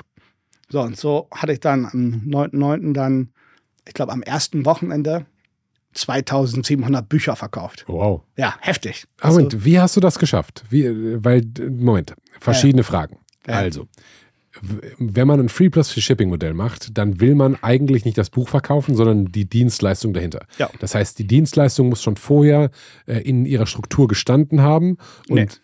Nein, auch, auch wieder nicht. Ne? Vertrieb zuerst, Betrieb später. Mhm. So, du hast also die, du wolltest Autor sein, hast das Buch geschrieben, hast die, wenn man zum Verlag geht, dann will man halt das Buch verkaufen, mit dem Buch Geld verdienen. Hast gemerkt, das funktioniert nicht. Dann hast du gesagt, okay. Da habe ich die Modelle kennengelernt, so die aber sehr, sehr jungfräulich damals in Deutschland waren, hatten ja drei Leute, ja? also ich glaube der Alex, der Chris und der Dirk, die hatten das. So und ähm, ich habe gesagt, geil, ist ja ein super Modell, ja. Aber ich hatte keine Dienstleistung. Aber genau, genau, ist ein super Modell, wenn man eine Dienstleistung ja, richtig, hat. Richtig, ja. ja. Ich habe ein Webinar gehabt, ja. Webinar für 99 Euro, ja. Und dann meine sechs Schlüssel für einen Unternehmenserfolg. So, war auch cool. Ja. Ich weiß noch, wie ich das allererste Webinar hatte dann, auch im Jahr 2017. So, ähm, habe ich so ja, alle meine Buchkäufer, hatte dann eine Liste aufgebaut per E-Mail. Dann habe ich dann abends ein Webinar, damals habe ich das aufgezeichnet, heute ist alles bei mir live, brutal live, alles echt. Und ich habe damals so ein eigenes Webinar aufgezeichnet und habe dann einfach so abspielen lassen, ja, so wie das viele heute immer noch machen. So, und ich habe dabei eine Pizza bestellt, habe mir mein eigenes Webinar angeguckt, waren 200 Leute drin oder 300 Leute, ich weiß es gar nicht mehr, ja. Und ich habe, glaube ich, keine Ahnung, für 1500 Euro diese Kurse da verkauft. So, und ich habe gesagt, das ist ja geil. Also super, ja. Moment, wir, wir sind jetzt, wir, wir springen oder ich habe es ja. nicht verstanden. Okay. Also es gab das Buch. Das ja. Buch wolltest du ursprünglich als Buch verkaufen, mit dem Buch reich, nicht reich werden, aber Geld verdienen. Nee, ich wollte Autorität. Autorität. Ja, so, aber wo genau war, also Mission Mittelstand ist erst danach entstanden. So, dann hast du gesagt, okay, man kann mit dem Buch Autorität schaffen, insbesondere über einen Verlag. Mhm. Alternative ist Free Plus Shipping Modell. Free Plus Shipping Modell, da braucht man ein Produkt hinten dran. Da hast du gesagt, okay, dann mache ich das so, ich verkaufe ein Webinar und verkaufe äh, das Buch mit Free Plus Shipping. Und dann war eigentlich das Ziel, über das Buch an Free Plus Shipping, äh, an, äh, an Webinarkäufer zu kommen. Ja, aber es gab noch kein Coaching-Modell. Nein, es gab kein Coaching-Modell. Ich habe dann Abendseminare auch noch gemacht. Das bedeutet, habe wirklich dann so 9.9.2017, haben es angeschaut, okay, wie läuft das? Und ähm, habe dann im Jahr 2018 über 20 Hotelräume einfach einfach gebucht, komplett. Äh, so kleine Räume für 50 Leute maximal. Hat man eine ganz kleine Ausrüstung gekauft. So, hm, so hier sowas, was bei dir steht, bloß in sehr unprofessionell, ja. Mit so einem Mikro, ja. Und äh, habe ein Seminarkonzept geschrieben, was so für eine geile Abendveranstaltung äh, ging. Ja, so donnerstags abends immer 18 bis 21 Uhr. Und habe 20 Seminare, eine Roadshow in Deutschland gemacht. Und die habe ich dann da verkauft. Das heißt, du wusstest grob, ich möchte Unternehmern helfen ja. und ich möchte irgendwie Berater sein. Ja, ja, das habe so, ich da schon gemacht. Im, im, Im, weitesten Sinne. Aber es gab noch, noch nicht ähm, so die, die Standardmodelle mit Group Call und, nein, nein, nein. so wie das jetzt heute ist und wie das auch, wo, wie es quasi eine Standardproduktierung äh, gibt. Da bin ich im Jahr 2018 aber mit angefangen. Ähm, Oktober, November. Ja, das heißt, Moment, Moment, lass uns noch mal ganz kurz, ich, was ich noch nicht verstehe, ja. ist, du hast dieses Buch, Free Plus Shipping, 2800 Stück am ersten Wochenende verkauft. Wie kam das? Ähm, Online-Marketing. So banal runtergebrochen. Ich habe ja das Buch geschrieben. So, und ähm, ich habe vorher ein, ähm, ja, einen enormen Aufwand für mich damals betrieben. Ja, das bedeutet, haben, äh, du hast ja vorhin gesagt, so, es gibt 40 hochqualitative Videos, ja, wie man mich aus allen Perspektiven mhm. von Erfolg sieht. So, das allererste Video ist 2017 davon entstanden, aber nicht hochqualitativ, überhaupt gar nicht. Ja, aber mit unheimlich viel Herzblut. Ja, und da habe ich selber so ein Video von mir gemacht und habe äh, so, ich würde sagen, so Video-Tutorials aufgenommen. Komplett schlimm, ja. Also ganz anders, wie es heute ist, aber. Wie war der Pitch damals für das Buch? Ja, immer 9.9.2017. Nee, nee, wie, wie, was hast du gesagt? Also diese, wenn du sagst Online-Marketing, ja. Äh, du musst ja das Buch mit irgendeiner äh, Value Proposition, also mit irgendeinem Mehrwert ja, für den Kunden verkaufen. Wie, du dein, wie du dein Unternehmen garantiert zum Erfolg führst. Okay. So, ne? Also mit sehr einfachen Methoden, ohne dass du jetzt groß studiert haben musst. Ja, deswegen hieß das Buch ja und heißt es heute immer noch nicht schulklug, sondern straßenschlau, also gelebtes Wissen, Weisheit. So. Okay schau, wie ich das gemacht habe, mach es mir nach. Und so, das war der Inhalt des Buches. Und, ähm, Hast du da dann Facebook-Ads zugemacht? Ja, auch. Und hast gesagt, hier, ich bin der Matthias und ich bin hier straßenschlau. Ja, und genau. hier, dann hast du die Geschichte von deiner ähm, Grüner G erzählt. Ich habe Videos aufgenommen. Einfach Videos aufgenommen, auch teilweise, die echt viral gingen damals. Also ich weiß noch ein Video, da saß ich mit meinem Sohn äh, im Auto bei mir, ja, vorm Famila, ja, also im Kloppenburg vom Supermarkt, da hat es tierisch geregnet, ja, und boah, wir konnten da nicht raus, hätten schon, aber haben gesagt, nee, wir warten, bis der Regen weg ist. Hatte ich da 15 Minuten, saßen wir da und dann, währenddessen habe ich ein Video aufgenommen, weil ich eine Bewerbung bekommen habe am den Tag und habe so ein Real Talk, so ein Statement-Video gemacht, ne? Weil ich habe gesagt, wie doof kann dann der andere Arbeitgeber sein und seinen Mitarbeiter vergraulen, dass er sich jetzt bei mir bewirbt und habe da so mhm. mal wirklich was von, ja, wirklich vom Leder gelassen. So, oh, hochgeladen, ne? Mein Sohn Mats, der war damals, glaube ich, vier oder so fünf, ja. Und der fand das immer witzig, so was ich da gemacht habe. Und äh, sind wir in Familie reingegangen, ja, und sind rausgekommen und da hat das Video auf einmal so nach einer Dreiviertelstunde, halbe Stunde, Dreiviertelstunde schon 500 Likes. Okay. So, und das ging dann richtig hoch, aber richtig, ja. Da war richtig so, wo ich dachte, wow, das läuft, ja, Hammer. So, und ähm, solche Videos habe ich gemacht, Postings gemacht, dann habe ich meine ersten Kampagnen gemacht, ja. Ähm, Inhalte aus dem Buch vorgelesen in Tutorial-Videos. Ähm, und die habe ich alle, jede Woche eins immer hochgeladen, immer mit dem Pitch auf dem 9.9. Bestell dir das jetzt schon mal vor, trag dich jetzt schon mal in die Liste ein, bekomm dann die geheime erste Leseprobe. Das heißt, ich habe es aufgebaut, ja. Also habe jeden Tag etwas Neues serviert, was Lust macht, dieses Buch zu nehmen. Und das hat mich wirklich so zwei, drei Monate gemacht. Und es hat wirklich dazu geführt, dass ich, obwohl mich keine Sau kannte, am 9.9.2017 an dem Wochenende, ja, 2000 Bücher, über 2000 Bücher verkauft habe. Ja, ist ja irre. Ist wirklich irre. Ist Wahnsinn. Also es ist, wenn man sich das vorstellt, dass 2000, also 2000 Sachen verkauft, klingt jetzt nicht so wahnsinnig viel, aber 2000 Leute auf einem Haufen ist wahnsinnig viel. Das ist viel. Das ist viel. Ist heute auch noch für die meisten sehr viel. Ja, insbesondere wenn du, wenn du startest. Wenn du startest, freust also, dich ja, ey, ich habe ein Buch geschrieben ja. und äh, das kaufen Leute. Ich weiß ne? noch, ich saß ich, ich, ich, lag die halbe Nacht wach, hat es damals über Digistore gemacht hm. ich habe den Ton angelassen. ring, ring, hm, ring. Ja, ich fand das so geil. Also kannst du dir vorstellen, war immer nur 4,95 Euro, ja. Aber es waren Leute, die sich für dich und dein Buch entschieden haben, ja, ihre genau. Adresse eingegeben haben und 5 Euro bezahlt haben. Die fanden mich gut, so. weil ich war der Erste, der kein Coach ist, hm. kein Online-Guru, der Kurse verkauft, sondern Handwerker. Handwerker, Galopau, was das denn ist, ja? Hammer. Du hast äh, ganz am Anfang gesagt, dass du schon deinen Gartenbaubetrieb damals sehr stark mit Social Media beworben hast, ja. damit die nicht zu deinem Onkel fahren. Ja. Ähm, was hast du da gemacht? Auch die verrücktesten Sachen. Also, ich, bessere Frage wäre, was habe ich nicht gemacht? okay, du hast alles gemacht. Nee, alles hab, scheint mir jetzt sehr viel. Nee, aber ich habe wirklich irre Sachen gemacht, ja. Also wirklich bescheuerte Sachen. So, ich habe wirklich also im Garten- und Landschaftsbau, in der gesamten Grünbranche kennt mich jeder, weil ich früher wirklich auch irre Sachen gemacht habe. Beispiel. Mittagessen, ich esse eine Pommes Mayo in Kloppenburg und fahre zum Büro. Ich habe ja gesagt, man muss so zehn Kilometer noch durch die Prärie über die mhm. Landschaft fahren. Dann sitze ich da im Auto, guck, und dann ist da so ein kleines Pferd, so ein Shetland-Pony. Ja? Und dann denke ich, das ist ein geiles kleines Pferd, ja? Das sieht ja süß aus. Da passt ja noch so ein kleiner Zwerg zu, so ein ja, kleinwüchsiger. Und dann ja, eine geile Idee. Sitze ich am Computer, ja, und dann google ich, ja, kleinwüchsige Buchen. Ja, ja, kann man vielleicht drin lassen, weil es ja, da gibt es Agenturen. Ja? ja. Da gibt es Agenturen. So, dann habe ich da angerufen, habe gesagt, pass mal auf, ja, äh, Matthias Aumann, Aumann Grün AG. Ich ähm, brauche einen von euch ich habe so ein kleines Pferd, das hatte ich ja nicht, ja, habe ja gesagt, ich habe so ein kleines Pferd und äh, ich brauche einen von euch und da würde ich gerne so, habt ihr ein Gartenzwergkostüm? Dann gesagt, das können Sie nicht machen, das ist zu klischeehaft, da gibt es Verbände, Schutzorganisationen. Wofür wollen Sie das nicht? Ja, äh, für Facebook. Da gibt es einen Shitstorm. Mhm. Ich so, dann sage ich, hatten das schon einer mal ausprobiert? Wisst ihr doch, habt das schon einer ausprobiert? Nein, nee, also bei uns nicht, dann wissen wir es doch gar nicht. Ja, auf Ihre Verantwortung. Wir haben so ein Zwergenkostüm. Moment, woher hatten die so ein Zwergenkostüm? Ja, das ist eine Agentur.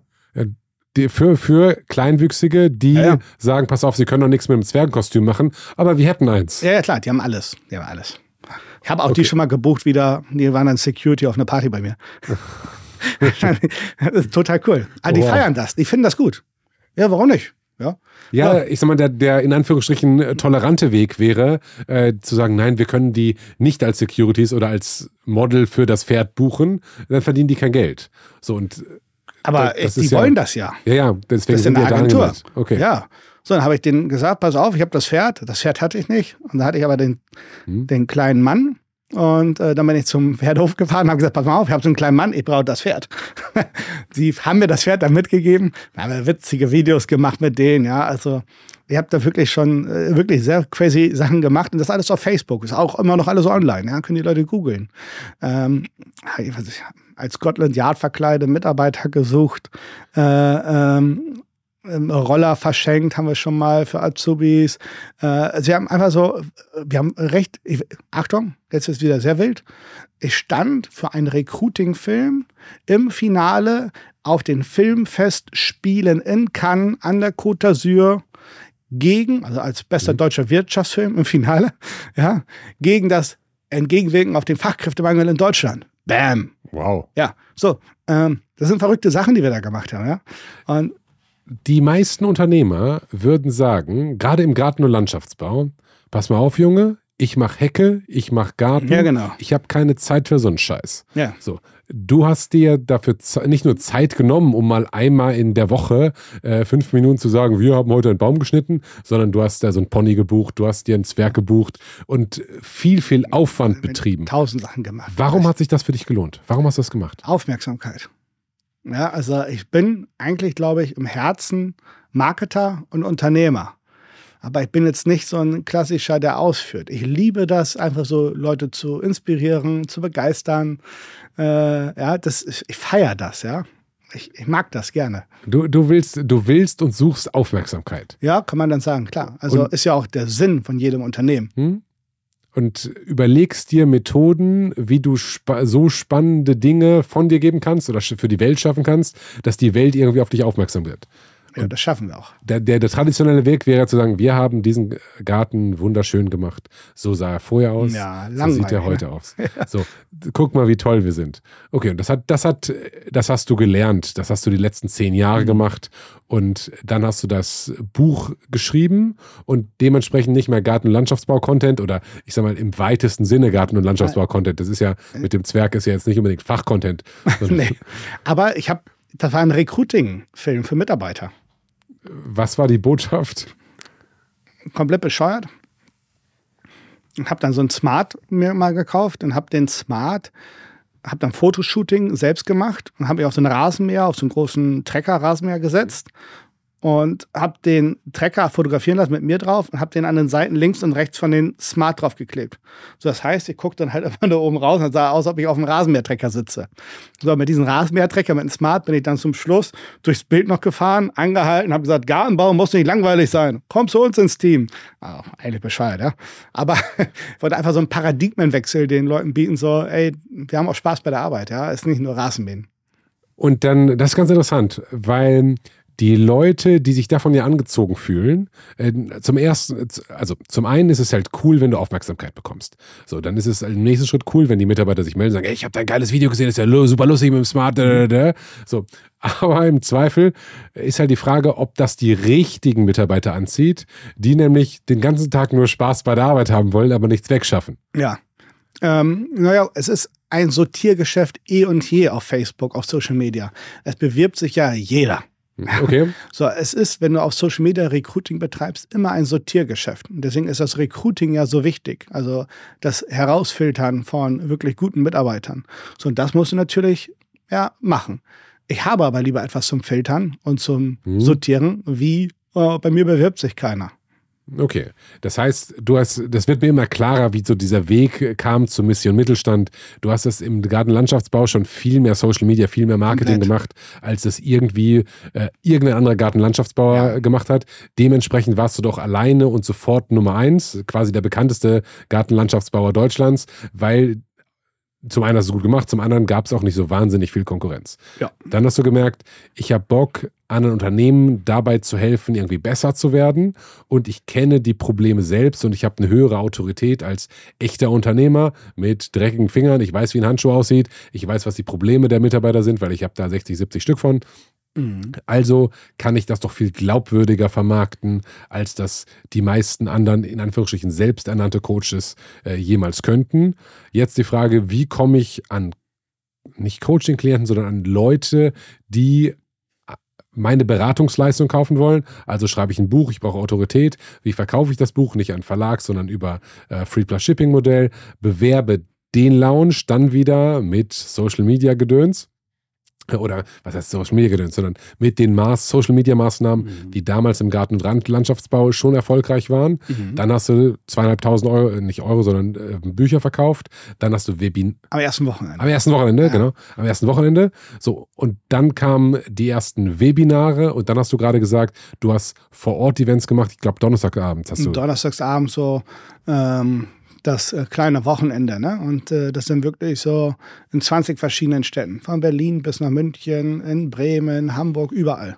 Und hast dann immer, der, der Pitch war, hier ist das Buch. Nee, nee, nee. Die kam ja in der ja, Regel genau. über das Buch zu mir auf das Seminar. Und Achtung, auf diesem kleinen Seminar habe ich dann wieder das nächste große Seminar verkauft, ein Tagesseminar. Also es ist quasi wie der, der kleine Fisch, der den größeren frisst, um dann wieder, also du, du fütterst quasi nicht, na, das ist ein blödes Beispiel mit Fischen. Es tut mir leid, dass ich stören muss, aber ich habe eine sehr wichtige Bitte an dich. Jede Stunde gucken 1000 Leute ungeskriptet. Im Monat sind das über 650.000 Stunden, die ungeskriptet geguckt wird. Und, was soll ich sagen? 93% von euch sind keine Abonnenten dieses Kanals. Tut mir bitte einen riesigen Gefallen. Klickt auf Abonnieren. Und zwar bitte jetzt. Ich gebe euch eine Sekunde. Abonnieren. Ganz, ganz herzlichen Dank und jetzt viel Spaß weiter mit dieser Folge ungeskriptet. Nee, ich weiß, Aber was du meinst. Also, das ist, das ist genau das. Am Ende ist es nichts anderes wie eine Beziehung aufbauen und Vertrauen aufbauen. Denn der erste kleine Vertrauensvorschuss, der mir erwiesen worden ist von meinen Kunden, von den Buchkäufern, ist das Buch zu kaufen. Dann wollten sie aber sehen, hey, kann man mit dir arbeiten? Kann man dich sehen? Ja, ich mach. Mhm. Ich plane gerade eine Tour. Habe ich nicht geplant. Mhm. Aus dem Nichts so 20 Dinger gebucht. So, und dann habe ich gesagt, okay, können wir irgendwie noch mehr mit dir arbeiten? Ja, äh, ein Tagesseminar. So, und nach dem Tagesseminar ist dann danach die Beratung entstanden. Das war dann im Jahr 2018. Also ich habe wirklich ein Jahr 20 Events gemacht im Jahr 2018, also 2017 Buch verkauft, 2018 Events gemacht, Webinare und Tagesseminar. Und danach haben die gefragt, hey, kann man mit dir irgendwie noch mehr arbeiten, ähm, länger? Und so ist dann Beratung entstanden. So ist Beratung anstatt da, wo du eigentlich ja hin wolltest. Du wolltest in irgendeiner Weise mit Unternehmern arbeiten, ja, dein ja. Wissen weitergeben, respektive, du lernst ja auch von denen. Ne? Wer ist da der, der tatsächlich, wer ist der, der Schüler, wenn du mit 20 Leuten mhm. äh, oder mit 20 Unternehmern nacheinander sprichst, bist du nach dem 20. Schlauer. Hoffentlich. Schlauer. Schlauer als beim ersten. Definitiv. Und dann kannst du im Prinzip den ersten wieder anrufen und sagen, pass mal auf, ich habe hier in den letzten 19 Sachen äh, noch wieder was gelernt und das ist das nächste Seminar. Aber das Modell ist, mit einem kleinen kleinen Betrag anfangen und sozusagen, nicht sozusagen, sondern mit einem kleinen Betrag äh, an, anfangen und die Tickets immer größer werden lassen und die Beziehung mit parallel mit den Tickets aufbauen. So bin ich gestartet. Es mhm. gibt definitiv auch andere Wege, aber so war mein Weg. Es ist, es ist entstanden wie so ein Kind. Ja, also es ist bin auch gerade wieder Frischpapa von der Isabel. So, die lernt gerade. Glückwunsch. Ja, dank, also schon ein Jahr. Aber sie lernt gerade laufen. Ach, schon ein Jahr. Ja. Ich hätte gesagt, sonst würde ich dir mal eine Babytrage schicken, aber ähm, da sind wir jetzt so mit einem Jahr schon fast ein bisschen drüber. Ja, ja, bestimmt. Und ähm, sie lernt gerade laufen. Und das ist genau der gleiche Prozess. Also wenn das wächst. Mhm. Ja, also am Anfang freust du dich, wenn du den Kopf halten kann, dann denkst du, wow. So, dann fängst du sich mal aufzusitzen, dann krabbelt sie, da freu, du freust dich über jeden Schritt. Mhm. Und jetzt läuft sie durch unser Haus. Und das ist ja was noch Schöneres. So, das heißt, es wächst und es wird stabiler. Es ist das gleiche Prozess in dieser Firma gewesen, ohne dass ich vorher alles genau geplant habe, wie es heute ist. Jetzt bist du heute an einem Punkt, wo du vermutlich mehr über den Mittelstand weißt, was denn wirklich gut läuft und was schlecht läuft, als, und ich überlege, ob irgendjemand anders in Deutschland noch mehr über den Mittelstand so tief wissen kann. Und ich komme zu dem Schluss, zumindest jetzt, vermutlich eher nein. Ähm, das würde dich zu dem dem machen, der Deutschland im Mittelstand am besten versteht, weil du so viel Einblick hast in so viele Unternehmen. Definitiv. Ja. Und siehst, was klappt und was nicht klappt. Was klappt nicht? Also, leider, egal aus welcher Branche, egal, na gut, bis zu einem gewissen Segment, ja, also von der Mitarbeiteranzahl, der gleiche Denkfehler, den ich überall sehe, überall, egal in welcher Branche ist, ich beherrsche meine Arbeit, deswegen bin ich ein guter Unternehmer. Ja, das klappt definitiv nicht. Also das ist so die Grundpauschale, die nicht läuft. Ich beherrsche meine Arbeit, also meine Facharbeit, zum Beispiel als Klempner kann ich Rohre, Waschbecken und so. Ja. Und deswegen bin ich ein guter Unternehmer. Himmelweite Unterschiede. Okay. Deswegen kannst du ja keine Mitarbeiter führen. Deswegen kannst du ja kein Marketing. Deswegen weißt du ja nicht, wie man Systeme schafft. Okay, das heißt, du, du guckst auf die Mittelstandslandschaft in Deutschland mhm. ähm, und siehst Leute, die vermutlich fachkompetent sind in ihrem Bereich. Unheimlich, ja. Unheimlich. Und aber unternehmerische Kompetenzen fehlen, nämlich aus deiner Sicht Marketing, Mitarbeiterführung und Strukturen. Ja, das würde ich sagen, sind die allergrößten Pain Points, ja, definitiv. Es gibt in meinen Augen irgendwann den Punkt, wo einer diesen, ich nenne es jetzt mal Anfall hat, ja, ich mache mich selbstständig. Weil vielleicht hat er diesen Anfall, weil er unzufrieden ist in seinem Job und sieht, was der Chef da macht, ich kann das doch viel besser, ich baue doch den Tisch, der baut die gar nicht, der hat doch gar keine Ahnung, aber er verkauft diesen Tisch, den ich gebaut habe. Das ist ein Anfall. Hm, okay. Und er sagt, ich verkaufe, ich baue die jetzt und ich verkaufe die jetzt hier. Aber er sieht ja nicht, was der Unternehmer macht. Es ist ja ein Unterschied, Unternehmen zu besitzen oder Unternehmer zu sein. Und er startet dann und er baut diese Tische und es geht am Anfang nur um die Sache an sich. Die Dienstleistung, die Herstellung der Produkte, was du auch machst, zum Beispiel im Handwerk. Und das machst du ja verdammt gut, weil du das mit Leidenschaft machst. Mhm. Und dadurch hast du erst Verkäufe. Und vielleicht nimmst du noch einen Kollegen mit oder einen anderen Buddy und ihr lernt alle wie in so einer Bande, alle zusammen und jeder hilft sich und du hast viele gute Allrounder, die wirklich auch dann auf diesen Gebieten am Anfang alles gut beherrschen. Und jetzt haben wir aber einen, einen Punkt. Weil du das dann so gut machst und für Begeisterung sorgst, wächst du. Und damit wachsen dann auch die neuen Herausforderungen für dich. Und der Großteil aller mittelständischen, kleinen und mittelständischen Unternehmen verstehen nicht, dass es einen internen Berufswechsel in ihrem eigenen Unternehmen geben muss einen internen Berufswechsel. Das bedeutet weg von der Hobelbank, weg aus dem Garten, rein erstmal ins Büro. Das ist der erste interne Berufswechsel. Das, das, das kriegen die meisten leider nicht hin. Das heißt, wenn ich jetzt Schreiner bin, dann mache ich mich gar nicht selbstständig als Schreiner, sondern ich wechsle den Beruf aus deiner Sicht zum Unternehmer, der eine Schreinerei betreibt. Äh, Idealfall. Mhm. Du machst dich selbstständig als Schreiner. Und im Laufe der Zeit, wenn du dann für Begeisterung sorgst, Tische verkaufst, das Unternehmen fängt an, genau dadurch zu wachsen, durch diese qualitativ geniale Arbeit, bekommst du Mitarbeiter, mehr Kunden. Und jetzt muss es Minimum diesen Punkt geben, wo ein interner Berufswechsel stattfindet.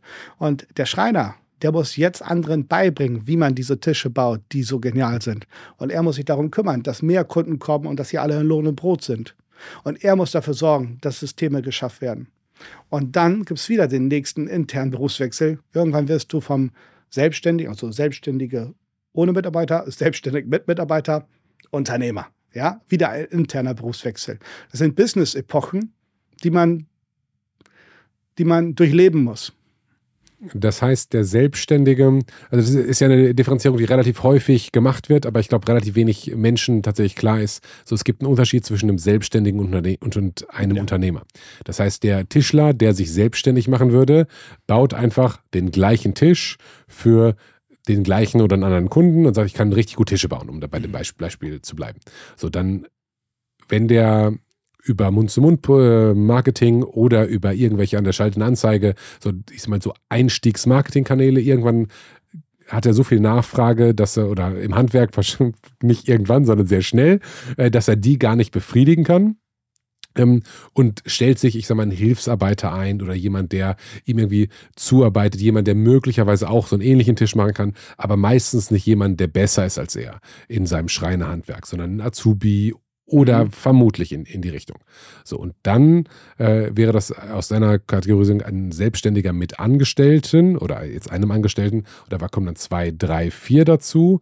Und aber irgendwann kommt der Wechsel, dass der vorher kann der Chef noch immer alles selbst machen. Der kann selbst zum Kunden fahren, der kann selbst einen Tisch bauen und der Angestellte oder die Angestellten machen halt die Vorarbeiten, aber die Kernwertschaffungstätigkeiten werden vom Chef übernommen. Ja. Und der Wechsel, wenn ich die richtig verstehe, auf das auf die Unternehmerposition ist dann, wenn ich mich aus dem in Anführungsstrichen Tagesgeschäft zurückziehe und sage, okay, was waren die wichtigen Dinge, die, warum scherzen uns die Kunden? Ah, wir machen geile Tische und wir sind so nett im Vorgespräch, wir kommen cool rüber. Das heißt, ich muss Mitarbeiter anlernen, genau diese wertstiftenden Tätigkeiten, die ich vorher alleine gemacht habe, durchzuführen. Und ich habe dann auf einmal so viele Mitarbeiter, vermutlich dann so um die fünf bis zwanzig, je nachdem, wo man da seine, seine Grenze ziehen würde, dass die das so machen, als wie ich das selbst machen würde. Ja, also Mitarbeiter führen heißt, Mitarbeiter auf Ideen zu konditionieren. Das bedeutet, sie müssen verstehen, was sollen sie denn machen. Das ist ja eigentlich nichts anderes wie eine sehr gute Delegation. Um delegieren zu können, solltest du es aber vorher Minimum verschriftlicht haben, irgendwo in ein System gepackt haben. Das heißt, es sind verschiedene Wege, wie du von der ersten auf die zweite Business-Epoche kommst. Also vom Selbstständigen zum Selbstständigen mit Team hin zum Unternehmer. Und deine Kunden sind im Wesentlichen in einem Status oder in mehreren Stati? In mehreren. Also in mehreren. wir haben, ich würde sagen, primär der Großteil unserer Kunden zehn Mitarbeiter, 700.000 Euro Umsatz, ja, und sind gewachsen. Ihnen fehlt aber oft dieser unternehmerische Skill. Wir haben aber auch Solo-Selbstständige. Wir haben aber auch Unternehmen mit, jetzt das größte, wo ich gerade mit zusammenarbeite, 500 Mitarbeiter. Das heißt, wir haben auch wirklich verschiedene Perspektiven, dadurch verschiedene Unternehmenspunkte, die wir beraten und auch eine unterschiedliche Intensität. Okay, jetzt haben wir geklärt, was die falsch machen. Nämlich, die haben von Mitarbeiterführung keine Ahnung, die haben von Strukturen keine Ahnung und die haben von Marketing keine Ahnung. Was sind jetzt, wenn wir so einen Schnellkurs machen würden, ähm, für alle deutschen Unternehmer? Lieber Mittelstand, äh, hört dem Matthias jetzt zu, der erklärt euch jetzt, wie es besser geht. Steigen wir ein mit, was ist das, das der größte Hebel aus deiner Sicht? Mitarbeiter einstellen. Mitarbeiter einstellen, okay. Mhm. Wie geht's richtig? Also im Idealfall macht man Social Recruiting, also jetzt für ein Handwerk funktioniert das ideal, also Social Media. Davon gibt es mittlerweile tausende Coaches, Agenturen, aber der Weg, wie man sich vermarktet, ist, glaube ich, noch wieder ein unterschiedlicher. Denn eine Agentur kommt eventuell zu dir und macht für dich jetzt den Job. Mhm. Ich bringe ihnen bei, wie sie es selber machen. Und ich sage auch, sie sollen sich gerne selbst mit vermarkten. Warum? Wir haben dadurch einen kleinen Idiotenfilter. In dem Moment, wo ich mich vermarkte und ich das Gesicht meiner eigenen Firma bin, weiß der Bewerber sofort, mag ich den oder mag ich den nicht. Ich möchte mit denen wachsen, die mich mögen. Das ist ein Idiotenfilter.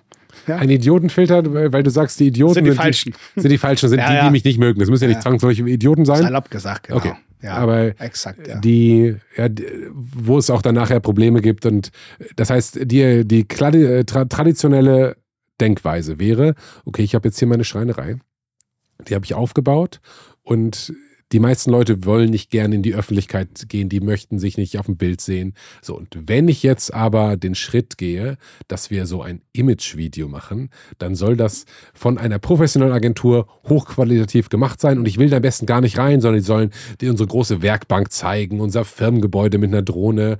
Und du sagst. Unnötig.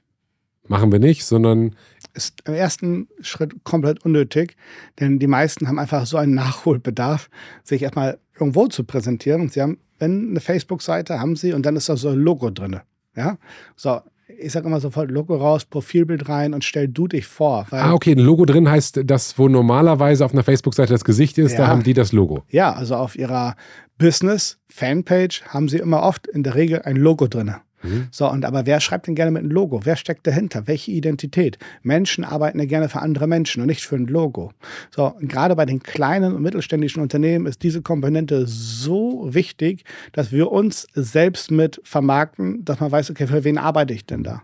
Für wen möchte ich denn gerne arbeiten? Welche Vision steckt dahinter? Welche Ziele hat er? Welche Werte vertritt er nach außen?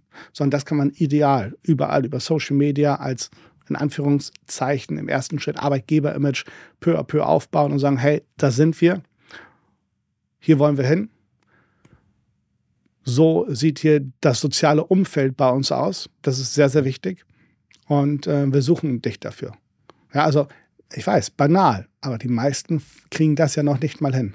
Der Schritt ist natürlich auch relativ hoch, wenn ich mir jetzt den typischen Tischler, so wie ich ihn mir vorstelle, ähm, der hat, ja, natürlich haben mittlerweile alle ein Selfie gemacht. So, aber dann macht er ein Selfie und es gibt so den, den privaten Tischler, der halt ab und zu mal ein Selfie macht und dann gibt es aber den professionellen Tischler, der das niemals tun würde. Mhm. Äh, in, äh, insbesondere das nicht als äh, Profilbild auf seiner Facebook-Seite ähm, zu laden. Aber du sagst, okay, das aus der um das zu abstrahieren, wäre quasi aus dem anonymen Logo ein Mensch machen. Ein Mensch machen, mit dem man sich gerne verbinden möchte, wo man gerne verarbeiten möchte, wo eine Persönlichkeit hintersteckt, der sagt, hey, das ist unsere Vision oder das ist unser Ziel und damit auch gleichzeitig Sinn stiftet. Mhm. Ja, wo man sagt, okay, da würde ich gerne etwas mitbewegen. Und mhm. ich glaube, das ist enorm wichtig. So, und das ist der erste Schritt. Und das natürlich dann irgendwann genau dieses Konzept, was erstmal kein Geld kostet, gar nichts, außer Kreativität, und Fleiß. Es, du hast noch nichts dafür ausgegeben, weil du hast ein Handy mit einer Kamera. Facebook ist gratis bis da. Mhm. Ja. Und jetzt könntest du noch das alles natürlich in eine bezahlte Werbung packen, ja, logisch. Okay, also erster Schritt, ich mache aus dem Logo ein, ein Gesicht, dann ziehe ich die Grundstruktur auf, sodass wenn mich jemand findet, dann versteht der ungefähr, wer ich bin. Der lernt mich über meine Online-Präsenz ein bisschen kennen. Ja. So, dann gehe ich in den nächsten Schritt und sage, okay, jetzt möchte ich, dass die Leute über mich erfahren. Ich will Aufmerksamkeit. Ja. Und die kann ich mir entweder kaufen über eine, eine Werbeanzeige mhm. äh, oder die kann ich über, das ist aber schon, schon hohe Weihe, äh, wie jetzt mit deinem, deinem Pony und dem Zwerg und ist so. was für Fortgeschritt. Das, das, das machen wir nicht und ja. äh, das kann ja auch schief gehen und wenn man also, noch überhaupt keine Erfahrung hat, dann. Das, das würde ich auch nicht empfehlen, ne? Okay. Also um Gottes Willen. Ich kriege natürlich oft immer irgendwas mit, wo ich das dann nachahmen. Mhm. Ja, aber das würde ich definitiv nicht empfehlen. Also bei uns, wenn wir etwas empfehlen, ist es natürlich irgendwo überspitzt gesagt, TÜV geprüft, uh, ja, weil wir haben es ja tausende Male schon genau uh. so bewiesen, dass es wirklich ähm, relevante Ergebnisse liefern kann. Also okay. das ist nicht Jugend forscht, sondern es ist wirklich so, genau so machen wir es seit x Jahren. Aktualisieren, lassen eine Innovation hineinlaufen, schauen immer, wie können wir es noch verbessern, dem Marktverhältnis eventuell anpassen, etc. Das ist natürlich dann der Job von uns und das Konzept gehen wir dann immer wieder weiter. Okay. Social Media Marketing Basis haben, haben wir also im weitesten Sinne geklärt. Sollten aus deiner Sicht Handwerker einmal die Woche einen Post machen oder reicht es überhaupt grundsätzlich mal zwei, drei Videos online zu haben, wo man sagt, wer man ist? Naja, also ich würde sagen, man baut sich eine Community auf. Genauso wie du es ja auch machst. Und warum sollte das für einen Schreiner nicht auch gut sein? Für Kunden, für Mitarbeiter. Er muss ja nicht viel Zeit investieren. Aber die Leute einfach ein ganz bisschen mitnehmen auf diese Reise, das ist wirklich easy. Ja. Es ist easy für manche Menschen. Das ist für dich äh, relativ einfach, für mich auch noch relativ einfach. Ich glaube, für andere auch, wenn sie wissen, was sie machen sollen. Viele sind ideenlos. Ja? Mhm. Viele wissen nicht, ja, was soll ich denn zeigen? Ich sitze doch nur hier in meiner Werkstatt oder ich bin im Büro, da kann ich doch nichts posten. Doch, kannst du. Tausend kleine Dinge. Ja, es sind immer ja nur die Ideen wieder, die den Menschen fehlen. Und es ist wirklich einfach, wenn man ein Beispiel sagt, pass mal auf, Beispiele, so haben das, das Gute ist, wir haben über 3500 Partnerbetriebe, also mittelständische Unternehmen beraten dürfen. Und dadurch haben wir gefühlt alles schon gesehen und viele Dinge ja, irgendwo mit aufgebaut mm, und Fallbeispiele dadurch auch kreiert mit Vorlagen und etc. Und wir haben wirklich so eine starke, schöne Community, die sich gegenseitig fordert, fördert. Das ist wirklich so Partnerbetriebe, ja, so, da entstehen Geschäftsbeziehungen bei uns auf den ähm, Mission Mittelstand Events. Verstehe ich, verstehe ich, verstehe ich. Ich würde dein Marketing ähm, kurz äh, unterbrechen oder ja. pausieren. Äh, ich verstehe, dass du das alles gut machst und dass, das, ja. dass sie alle, aber ich versuche sozusagen jetzt Mehrwert zu generieren ähm, für denjenigen, der hier zuhört oder der pass auf, okay, ich habe jetzt mein Facebook-Profil gemacht, ich verstehe, ich sollte da mehr machen, aber ich persönlich würde jetzt äh, vermuten, dass viele sagen, ja, scheiße, ähm, Tagesgeschäft ist wieder wichtiger, weil der Kunde hat angerufen, mich angeschrien ähm, und jetzt soll ich ja meinen Facebook-Status machen. Ja, genau. Kommen wir nochmal wieder zurück zu der starken Community. Ja. Ist kein Marketing, sondern die lernen ja voneinander. Was meine ich damit? Dadurch haben wir viele Fallbeispiele, Vorlagen, die auch wieder im Schulungsbereich vorhanden sind. Für Inspiration. Wenn ich dir eine Anleitung gebe, wie du etwas machen kannst, und es ist sehr einfach, ja, dieser Anleitung zu folgen, fällt es dir leichter, ein Ergebnis zu kreieren. Logisch. So, wenn ich dir viele Beispiele nenne und du einen direkten Partner hast, der auch dich auf diese Beispiele ein bisschen trimmt mhm. und dir auch einen positiven Kitter gibt. Ein Kick into the ass, ja, positiv gesehen. Dann pass mal auf, ne? das wollten wir machen. Ne? Also wir messen ja wirklich alles, wie aktiv auch unsere Partnerbetriebe sind. Okay. Wir wollen keine Karteileichen haben. Und ähm, dadurch kommst du dann in die Handlung und du weißt, was du machen musst. Sodass es jemand, der wirklich vielleicht neu ist oder sagt, oh, ist befremdlich und ich weiß, hm. ihm es leicht fällt. Oder ihr. Okay, okay. verstehe ich. Ähm, dann das große Thema war ja Mitarbeiter. Wie kommt man von einer guten Facebook-Instagram-Seite auf neue Mitarbeiter? Mhm. So, Eintragungsformulare, banal gesagt, ja, also wie Leads generieren, generierst du auch ähm, Bewerbung. Und ähm, entweder hast du dann ein cleveres ähm, Recruiting-Tool, ähm, was man easy machen könnte, wäre zum Beispiel mit ähm, für Anfänger ganz einfach aufgestellt Trello, ja, dass du mit Zapier-Schnittstellen zum Beispiel durch die Facebook-Lead-Kampagnen automatisch, ja, also die beiden verheiraten lässt, Facebook und Trello. Trello ist ja mhm. ein Kanban-Tool, also ein Projektübersichtstool. Bewerbung neu eingegangen, ja, also ganz banal. Mhm. Kannst du mir folgen? Ja. ja. Ich kann dir folgen. Ich überlege nur, ob hier äh, Schreinerei Müller dir folgen kann. Naja, doch, ich denke schon. Du kannst dir das vorstellen, Trello ist wie eine digitale Magnettafel. Hm. Na, ist eine digitale Magnettafel und in der ersten Spalte auf deiner Magnettafel, die du digital auf dein Handy hast, steht Bewerbung eingegangen. Mehr nicht. Aber bevor die eingegangen ist, ich habe jetzt meine Facebook-Seite, da müssen ja, muss ja erstmal Aufmerksamkeit drauf, dass überhaupt Leute sehen, dass ich Leute suche. Ja. Weil die meisten Leute haben ja das Problem, ich habe ja kein, also so wie mir scheint, ähm, es bewerben, ich habe null Bewerbung. So, die müssen die noch nicht organisieren. Aber wenn ich mein Logo und so austausche und das, das gut mache, sagst du, kommt von alleine Bewerbung. In der Regel führt, wenn wir mit jemandem zusammenarbeiten, sofort es wenn wir genau diese Schritte machen, zur Initiativbewerbung.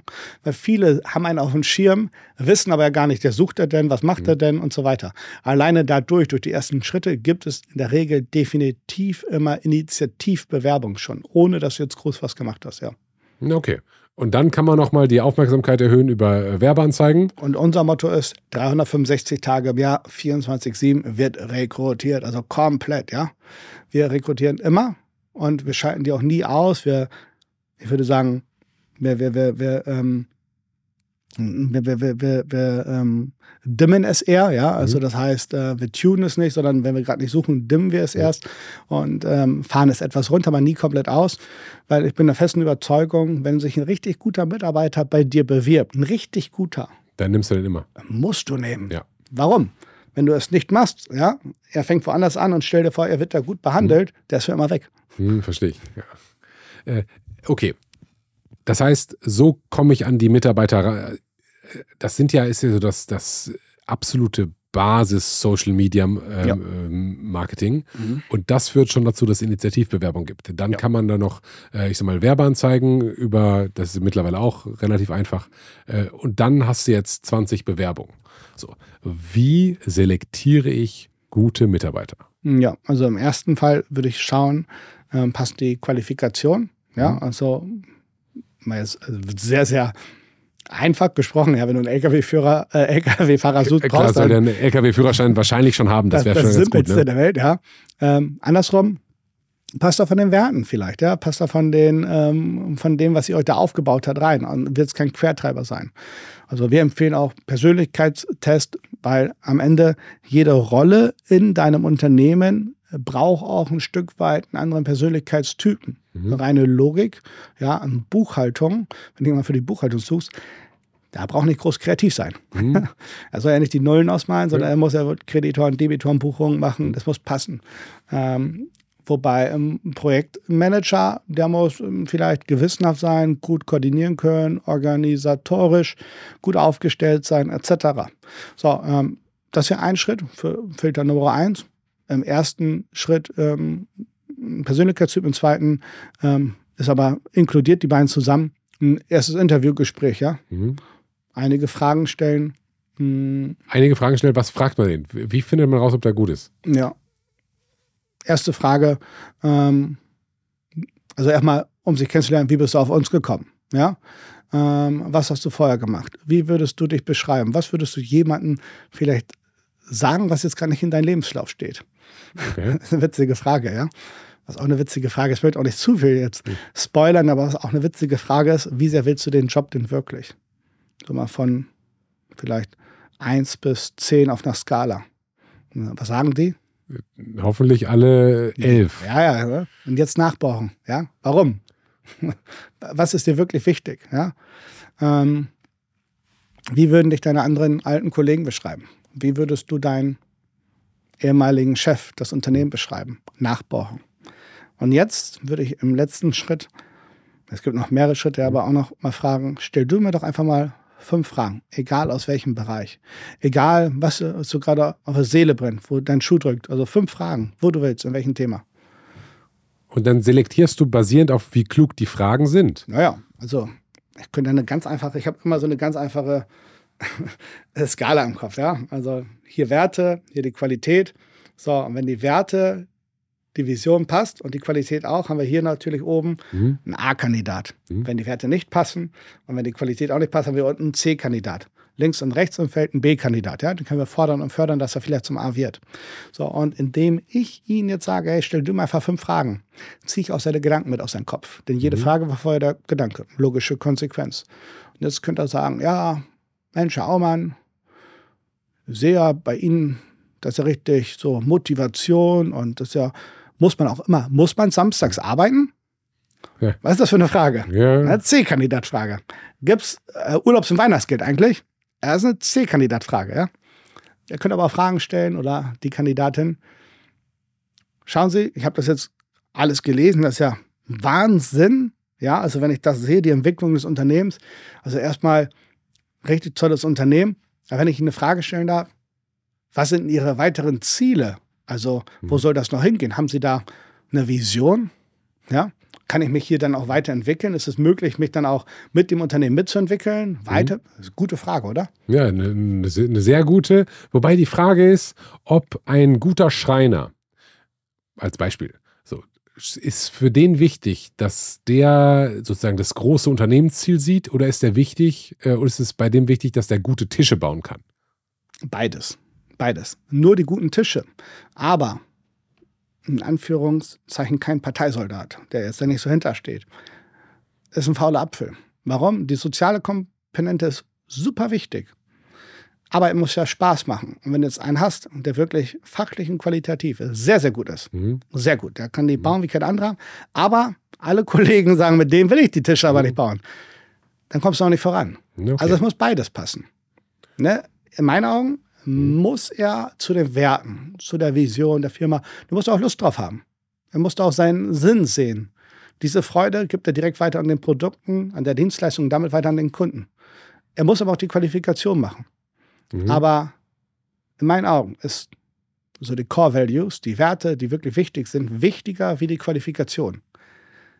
Können kommt von wollen. Also wenn da jemand ist, der es wirklich will, der wird es ja lernen. Das ist ein guter Satz. Können kommt von wollen. Ja. Ja, okay. In, Im Rahmen gewisser Grenzen sicherlich. Ne? Natürlich. Ne? Immer. Ja, aber grundsätzlich äh, sind Köln, äh, können und, und wollen eher Geschwister als äh, entfernte Verwandte. Ja, definitiv. Also, okay. Das heißt, ich habe jetzt mein Unternehmen so aufgestellt, dass es äh, sichtbar ist, ich kriege Bewerbung, ich selektiere die richtigen Leute. Ähm, reicht das oder muss ich noch mehr mit den Mitarbeitern oder was genau muss ich mit den Mitarbeitern dann machen? Das war erstmal Schritt zwei. Hm, okay. das war Schritt zwei. Ähm, dann gibt es äh, Schritt drei. Das ist ein Probearbeitstag Minimum immer. Okay. Weil dann in verschiedene Rollen im Unternehmen, also mit den Teams zusammenarbeiten soll und ähm, auch über so ein bisschen mit reingesteckt wird oder die Frau, der Mann. Und jetzt nutzt, nutze ich natürlich auch die Schwarmintelligenz der Mitarbeiter. Und am Ende, wenn alle meine Mitarbeiter den machen, Daumen nach unten, mhm. wird er nicht eingestellt. Niemals. Wenn die Mitarbeiter sagen, ja, geh mal in das letzte Gespräch, wird es nochmal im letzten Gespräch wirklich so nochmal auf den Prüfstand gestellt. So, wie hat es dir gefallen? Wie könntest du es vorstellen? Also, bin jetzt kein großer Freund von Homeoffice. Bin auch kein mhm. großer Freund von zu sehr vier Tage Woche und Work-Life-Balance, sondern ich habe wirklich ein schönes, großartiges Büro gebaut und das ist wirklich bei uns mhm. wunderschön, damit die Leute da sitzen, mhm. damit der richtige Wind durch diese Hallen weht. Und ich möchte, dass die Leute dann auch vor Ort sind. Da wird jetzt nochmal wirklich so abgeklopft durch Fragen, mhm. kannst du das wirklich vorstellen? So, wenn er dann sagt ja, okay, dann gibt es ein Onboarding und die echte Einstellung ist sechs Monate später, Probezeit ist vorbei.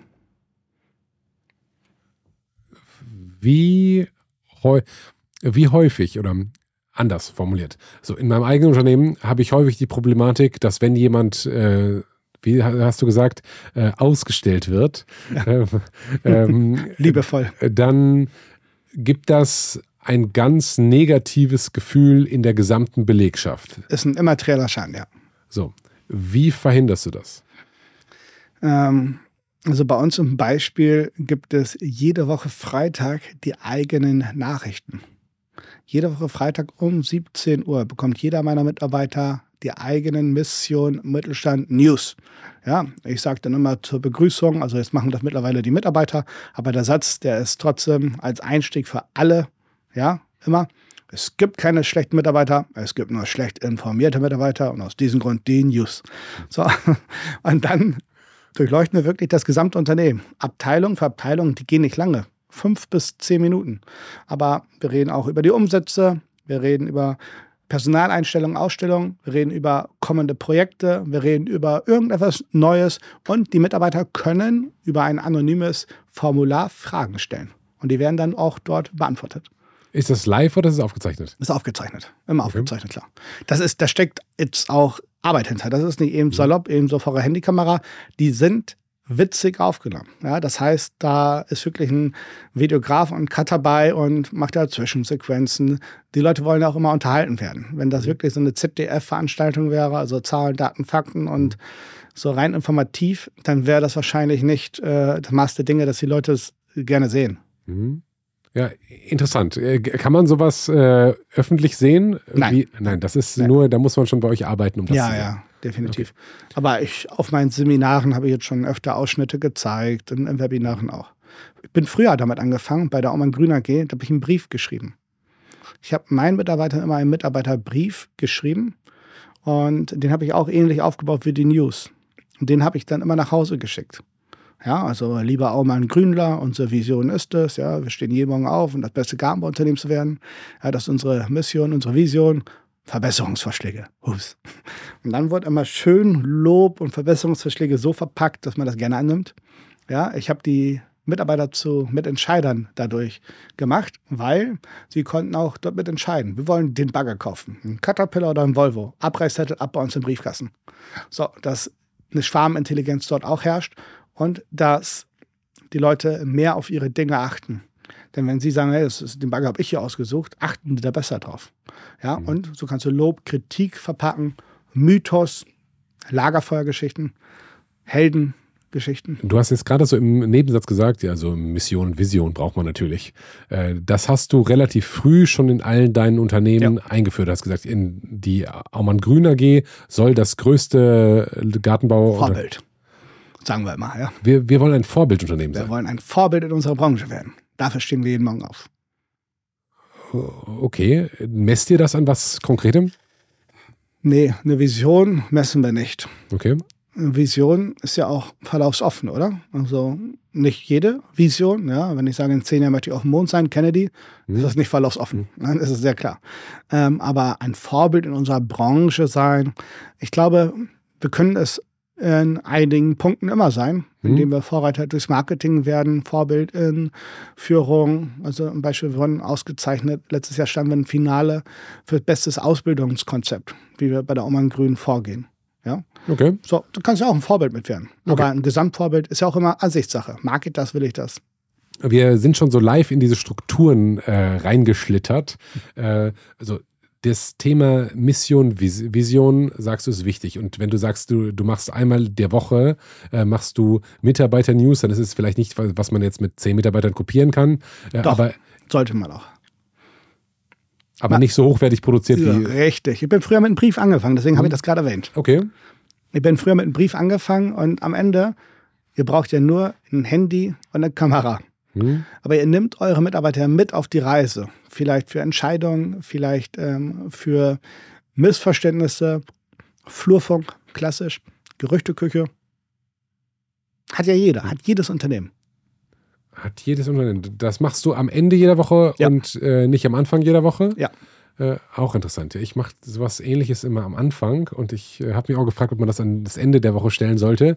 Äh, und äh, das ist bei, bei uns ist es relativ wenig unterhalten, sondern es ist sehr viel, sehr ZDF getrieben. Also wir haben wirklich, das ist, das ist schon mal so ausgeartet, dass ich das wieder eingedämmt habe. So, hey Leute, ey, das, ne, das ist cool, aber das, ja, wo die dann so Reporter gespielt haben. Ich lasse den Leuten auch viel Spielraum, ja. Also dann einmal in die Außenstelle, ja, mhm. zack, zack, und dann, wups, dann stand ein Reporter bei uns in anderem Office in der Außenstelle. Also wir machen das wirklich schon witzig. Ihr, ihr, vor allem mit, mit Herzblut. Das ist ja, also du hast vorhin gesagt, äh, du bist, glaube ich, Marketer.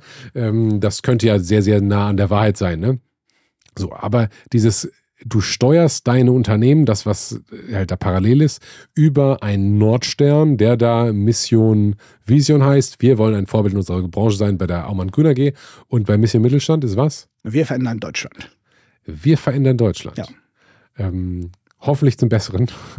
Ja, das ist unsere Aufgabe. Das, okay.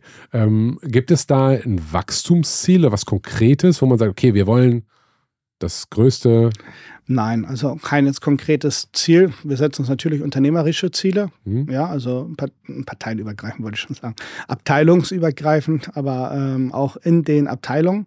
Mhm. Und die Abteilungsziele sehr konkret zahlen auf das Unternehmensziel ein. Ja? Es gibt ein primäres Jahresziel und dann gibt es strategische Unterziele, die zum primären Jahresziel führen. Aber wir haben jetzt nicht diese wirkliche dieses Ziel, wir wollen im Jahr 2030 haben XYZ gar nicht, sondern unsere Vision ist es wirklich so in Deutschland und ich bin mir auch ziemlich sicher, das hört sich jetzt weit aus dem Fenster ja, Go. äh, äh, rausgelehnt vielleicht an, aber bin mir ziemlich sicher, wenn wir genauso weitermachen, wird man irgendwann auch etwas in den Geschichtsbüchern finden. weil es ist ja eine, auch eine Logik, weil wir haben irgendwann Impact. Hm? Wir haben wirklich jetzt aktuell, ich glaube, 24.000, 25.000 Mitarbeitende in unseren Unternehmen, die wir betreuen. Wow, das ist ja jede Menge. Und es werden jeden Tag mehr. Und wir bringen die auch zu, dass wir noch mehr Arbeitsplätze schaffen dazu, ja, dass die Unternehmen florieren. So, und ich sage, wenn es diesen Unternehmen gut geht, dann geht es auch den Mitarbeitern gut. So, die Kaufkraft wird erhöht, weil mehr Löhne und Gehälter gezahlt werden. Paradox, das ist aus dem Mund von mir als Unternehmer, die Steuereinnahmen werden aber erhöht. Ja, Kaufkraft, Steuereinnahmen. Mhm. Und dadurch können wir öffentliche Einrichtungen, Schulen, Krankenhäuser, Kindergärten und so weiter aufbauen. Und deswegen ist es unsere Aufgabe, auch so etwas zu machen und somit den Familien und unseren Kindern in diesem Land eine aussichtsreiche Zukunft zu bieten. Das ist unsere Mission. Es ist ja Wohlstand in diesem Land. Und wie friedvoll ein Land ist, ist oft gleichzusetzen mit, wie viel Wohlstand herrscht da. Solange es den Menschen gut geht, solange die genug zu Genau. essen und ein Dach über dem Kopf und äh, halt ihre nicht mehr als die Grundbedürfnisse in Deutschland er erfüllen können, sind die friedlicher. Ja, Das stimmt, ja. Ja, also das ist, das ist in meinen Augen, ja, und auch gleichzusetzen mit dem Mut der Unternehmer in diesem Land. Mhm. Und deswegen ist es wirklich eine sehr sinnvolle und eine wertvolle und eine, eine wunderschöne Aufgabe. Gibt es also Res Res Respekt dafür, dass, also man könnte ja sagen, äh, der Aumann macht so Beratung für Mittelstandsunternehmen. So, ja, der will ja Geld verdienen. So, man kann das aber so sehen und strukturieren und formulieren, dass man, pass auf, wir verändern Deutschland und unser Ziel ist eigentlich Impact zu haben und wir haben nicht Impact auf in Anführungsstrichen nur 3500 Partnerbetriebe, sondern auf alle Mitarbeiter und das insgesamt ist Konzerngröße. Und ein- wenn, also äh, ein DAX-Konzern hat wahrscheinlich im Schnitt so, keine Ahnung, 70, 80.000 Mitarbeiter, würde ich jetzt mal so schätzen. So. Ähm, die erreicht ihr ja. Das heißt, ihr habt Impact auf ein ähm, quasi DAX-Konzern-Äquivalent. Und da lässt sich sicherlich so viel drehen, dass es möglicherweise irgendwann im Geschichtsbuch endet. Naja, also wir wollen ja weiter endet, wachsen. sondern da erwähnt wird. erwähnt wird. Wir wollen ja weiter wachsen. Und das bedeutet auch, wir wollen mehr Partnerbetriebe erreichen, weil wir brauchen mehr erfolgreiche Unternehmer in diesem Land. Ja? Irgendeiner muss ja auch mal, es ist auch wieder paradox, aber diese scheiß Schulden in diesem Land zurückzahlen. Mhm. Die werden ja nicht in Luft aufgelöst. Und ähm, deswegen ist es wirklich so eine verlaufsoffene Mission und eine Vision. Ne? Es ist verlaufsoffen. Ja, ich meine, wir verändern Deutschland ist halt immer richtig. So, das, äh, es gibt ja keinen Zustand, der so perfekt ist, dass man sagt, nee, Veränderung, das auf keinen Fall, das ist jetzt, so soll es bleiben. Okay. Gibt es noch andere ähm, so Strukturelemente, die aus deiner Sicht essentiell wichtig sind für unternehmerischen Erfolg? Strukturelemente meinst du? mit? Ja, im Sinne von, du hast jetzt die Nachrichten angesprochen. Aber dass man sagt, pass auf, es muss, äh, du hast, äh, genau, das hast du vor- vorhin gesagt, dass Prozesse verschriftlich werden. So, ich stelle mir jetzt die Spedition, nicht Spedition, sondern die Tischlerei vor, wo der Chef sagt, pass mal auf, ich erkläre dir jetzt ähm, anhand meines dreiseitigen Manuals, wie ein Tisch gebaut wird. Äh, das habe ich jetzt aufgeschrieben. Oder wie, keine Ahnung, die Säge be benutzt Ja, wird. Im Das- Idealfall ist Wissen immer im Raum. Das heißt, es gibt immer bei uns auch, und so empfehlen wir das auch jedem, ein digitales Onboarding, Mhm. wo einmal allgemein die Firma erklärt wird. Aber das wird dir vielleicht nicht helfen, wenn du jetzt an der Hobelbank bist. Deswegen muss Wissen da im Raum sein. Und da können das Verfahrensanweisungen sein oder auch Schulungsvideos, je nachdem, wie das aufgebaut ist. Ne? Also es ist nicht nur irgendwo die Anleitung wie bei IKEA. Wir nehmen ja 90 Prozent über die Sinnesorgane Auge und Ohr auf. Der Information, alle. Wir lecken, schmecken, riechen ja nichts und tasten das ja auch nicht ab. Ne? Zumindest nicht das Wissen, was wir brauchen, um unsere Arbeit zu machen. Und deswegen ist so ein digitales Onboarding in, ja, in Videoform ideal. Das setzt aber ja auch voraus, dass ich, wenn ich so ein Video mache, wie bediene ich jetzt eine, die Hobelmaschine?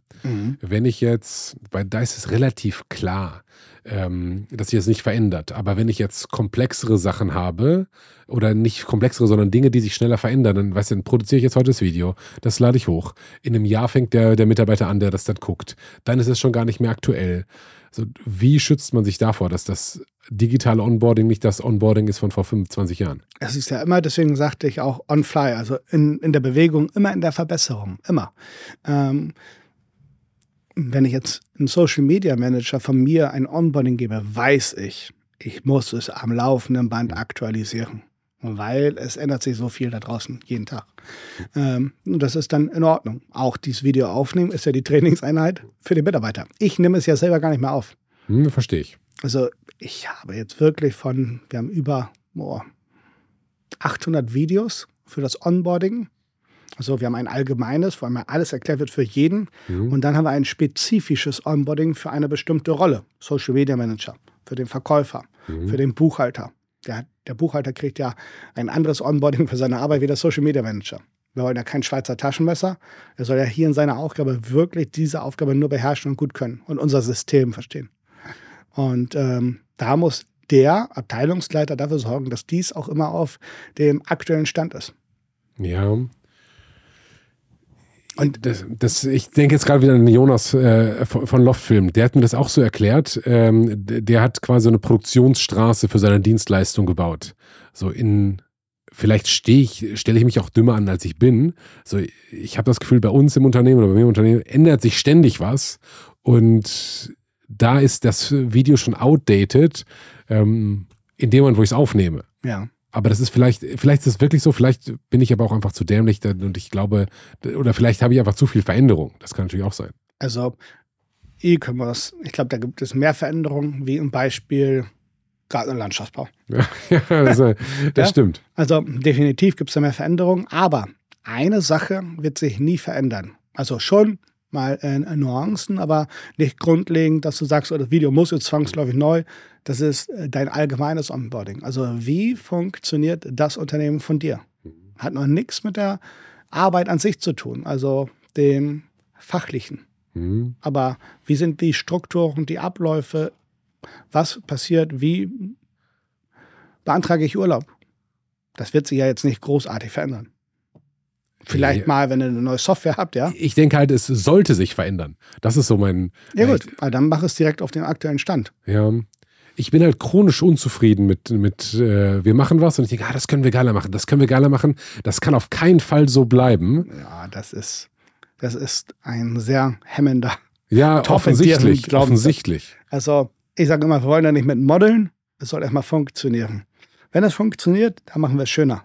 Ja, also es gibt ja diesen schönen Spruch, ja, während die Intellektuellen noch den Plan schmieden, stürmen die Dumm die Burg. Ja, ja. ja. genau, das äh, könnt, da könnte ich mich drin wiedersehen, ja.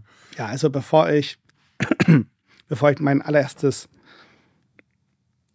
Videomodul mal aufgenommen habe für einen Partnerbetrieb von mir, wo ich sage, okay, so machen wir das jetzt, da machen wir ein gutes Videomodul, habe ich bestimmt ein Jahr nicht am Whiteboard, ein digitales, wirklich mit einem Adding mir die Finger bunt geschrieben, ja, und immer wieder die gleichen Sachen erklärt, weil es für mich gereicht hat und für den anderen auch. Also ich bin angefangen, habe gesagt, was ist denn heute deine Herausforderung? Ja, wo stehst du gerade? Und dann habe ich es erklärt am Whiteboard, also wirklich am Flipchart, ne, mit Papier und Adding. Mhm. Ja, wenn, wenn man sich, perfekt, oder? Also ich, ich sehe das, wenn man sich ständig das Gleiche sagen hört, dass man das automatisieren will und dann sagt, okay, ich habe jetzt zehnmal das Gleiche erklärt, da mache ich doch mal ein Video zu. So. Irgendwie sehe ich mich aber, ich sehe mich selbst nicht, das Gleiche zu erklären, aber ich sehe halt wahrscheinlich viel nicht, was Mitarbeiter erklären. Ja. Und du musst, du musst ja der Betreiber deines Unternehmens werden. Und du darfst ich möchte hier die Uhrzeit ablesen, aber ich möchte kein Zahnrad sein. Ja, da bin ich bin, bin bei dir. Und ich glaube, ähm, ohne das jetzt zu sehr äh, in meinen eigenen äh, Dings hier vertiefen zu wollen, ist das genau dieses, diese Glaubenssatz von, wir müssen das ständig besser machen und wir haben es noch nicht perfekt gemacht. Wir könnten ja, keine Ahnung, die Art und Weise, wie wir Newsletter schreiben, könnte noch besser sein. Mhm. Und hier können wir noch ein bisschen AI benutzen und außerdem können wir das andere Newsletter-Tool benutzen. Und wenn wir das Foto äh, nochmal neu shooten, sieht es auch nochmal ein bisschen geiler aus. Und äh, eigentlich brauchen wir neue Mitarbeiter. Wo sind eigentlich neue Mitarbeiter? Wir brauchen halt so. Und dann passiert am Ende des Tages relativ wenig oder dann halt scheiße. Man sagt, okay, wir haben jetzt das acht Stunden vorbereitet, komm, irgendwas müssen wir machen, lass mal eine halbe Stunde die echte Arbeit machen. So, und das, dass man sich so in dem wie sagt man, Elfenbein, nicht unbedingt Elfenbeinturm, sondern in dieser Lust, ist ja wie so ein, so ein Schreiner, bitte? Hamsterrad. Hamster, ja, nicht unbedingt Hamsterrad, aber es ist wie ein Schreiner, der den perfekten Tisch bauen will. So, der, der feilt hier noch, da, da habe ich, glaube ich, einen Zentimeter zu viel abgesägt. Komm, wir holen die neue Platte und wir machen den Tisch nochmal. So, und das ist noch was ganz anderes als ein Tisch, der fertig sein soll. Ja. Äh, perfekt ist das Gegenteil von fertig, sagt man, ja. Ja, genau. Äh, und das, ja, äh, muss ich mir sehr, sehr stark an, an die eigene Nase packen. Also ich finde das immer, das beste Beispiel ist ja Microsoft die verkaufen das und es gibt jede Woche ein neues Update. Ja, ist das, das Gleiche, oder? Und einige perfektionieren es und kriegen es nicht verkauft. Hm, ja, verstanden. Wir hatten die Bereiche äh, Struktur, haben wir jetzt so grob drüber gesprochen, äh, was Unternehmen besser machen können, ähm, Recruiting und das letzte ist Marketing. Mhm. Brau also im Handwerk brauchen die überhaupt Marketing, ja. weil die haben doch eigentlich viel zu viele Aufträge. Naja, sie haben nicht äh, die richtigen Aufträge. Es gibt natürlich genügend, sie haben zu viele Aufträge, ja, aber sind vielleicht nicht die richtigen Aufträge. Die richtigen meine ich mit, sie haben grundlegend keine ganz klare Positionierung, wenn wir mal das Feld jetzt von hinten aufräumen und sagen, ich möchte genau für diese Zielgruppe arbeiten. Da haben wir unsere Geniezone, damit sind wir richtig gut. Genau in dieser Herstellung, in dieser Dienstleistung werden wir Champion. Mhm.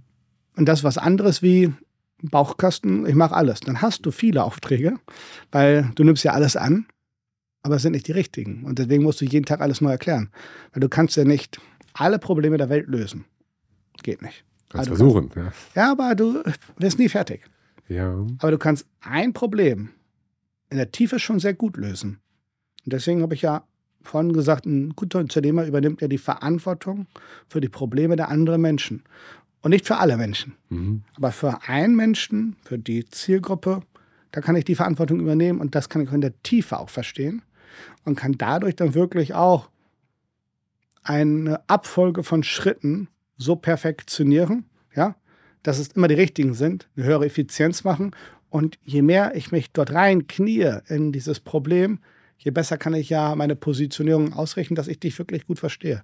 Ich weiß, wie du dich gerade fühlst. Das heißt, ich versuche das jetzt für mich so zusammenzufassen.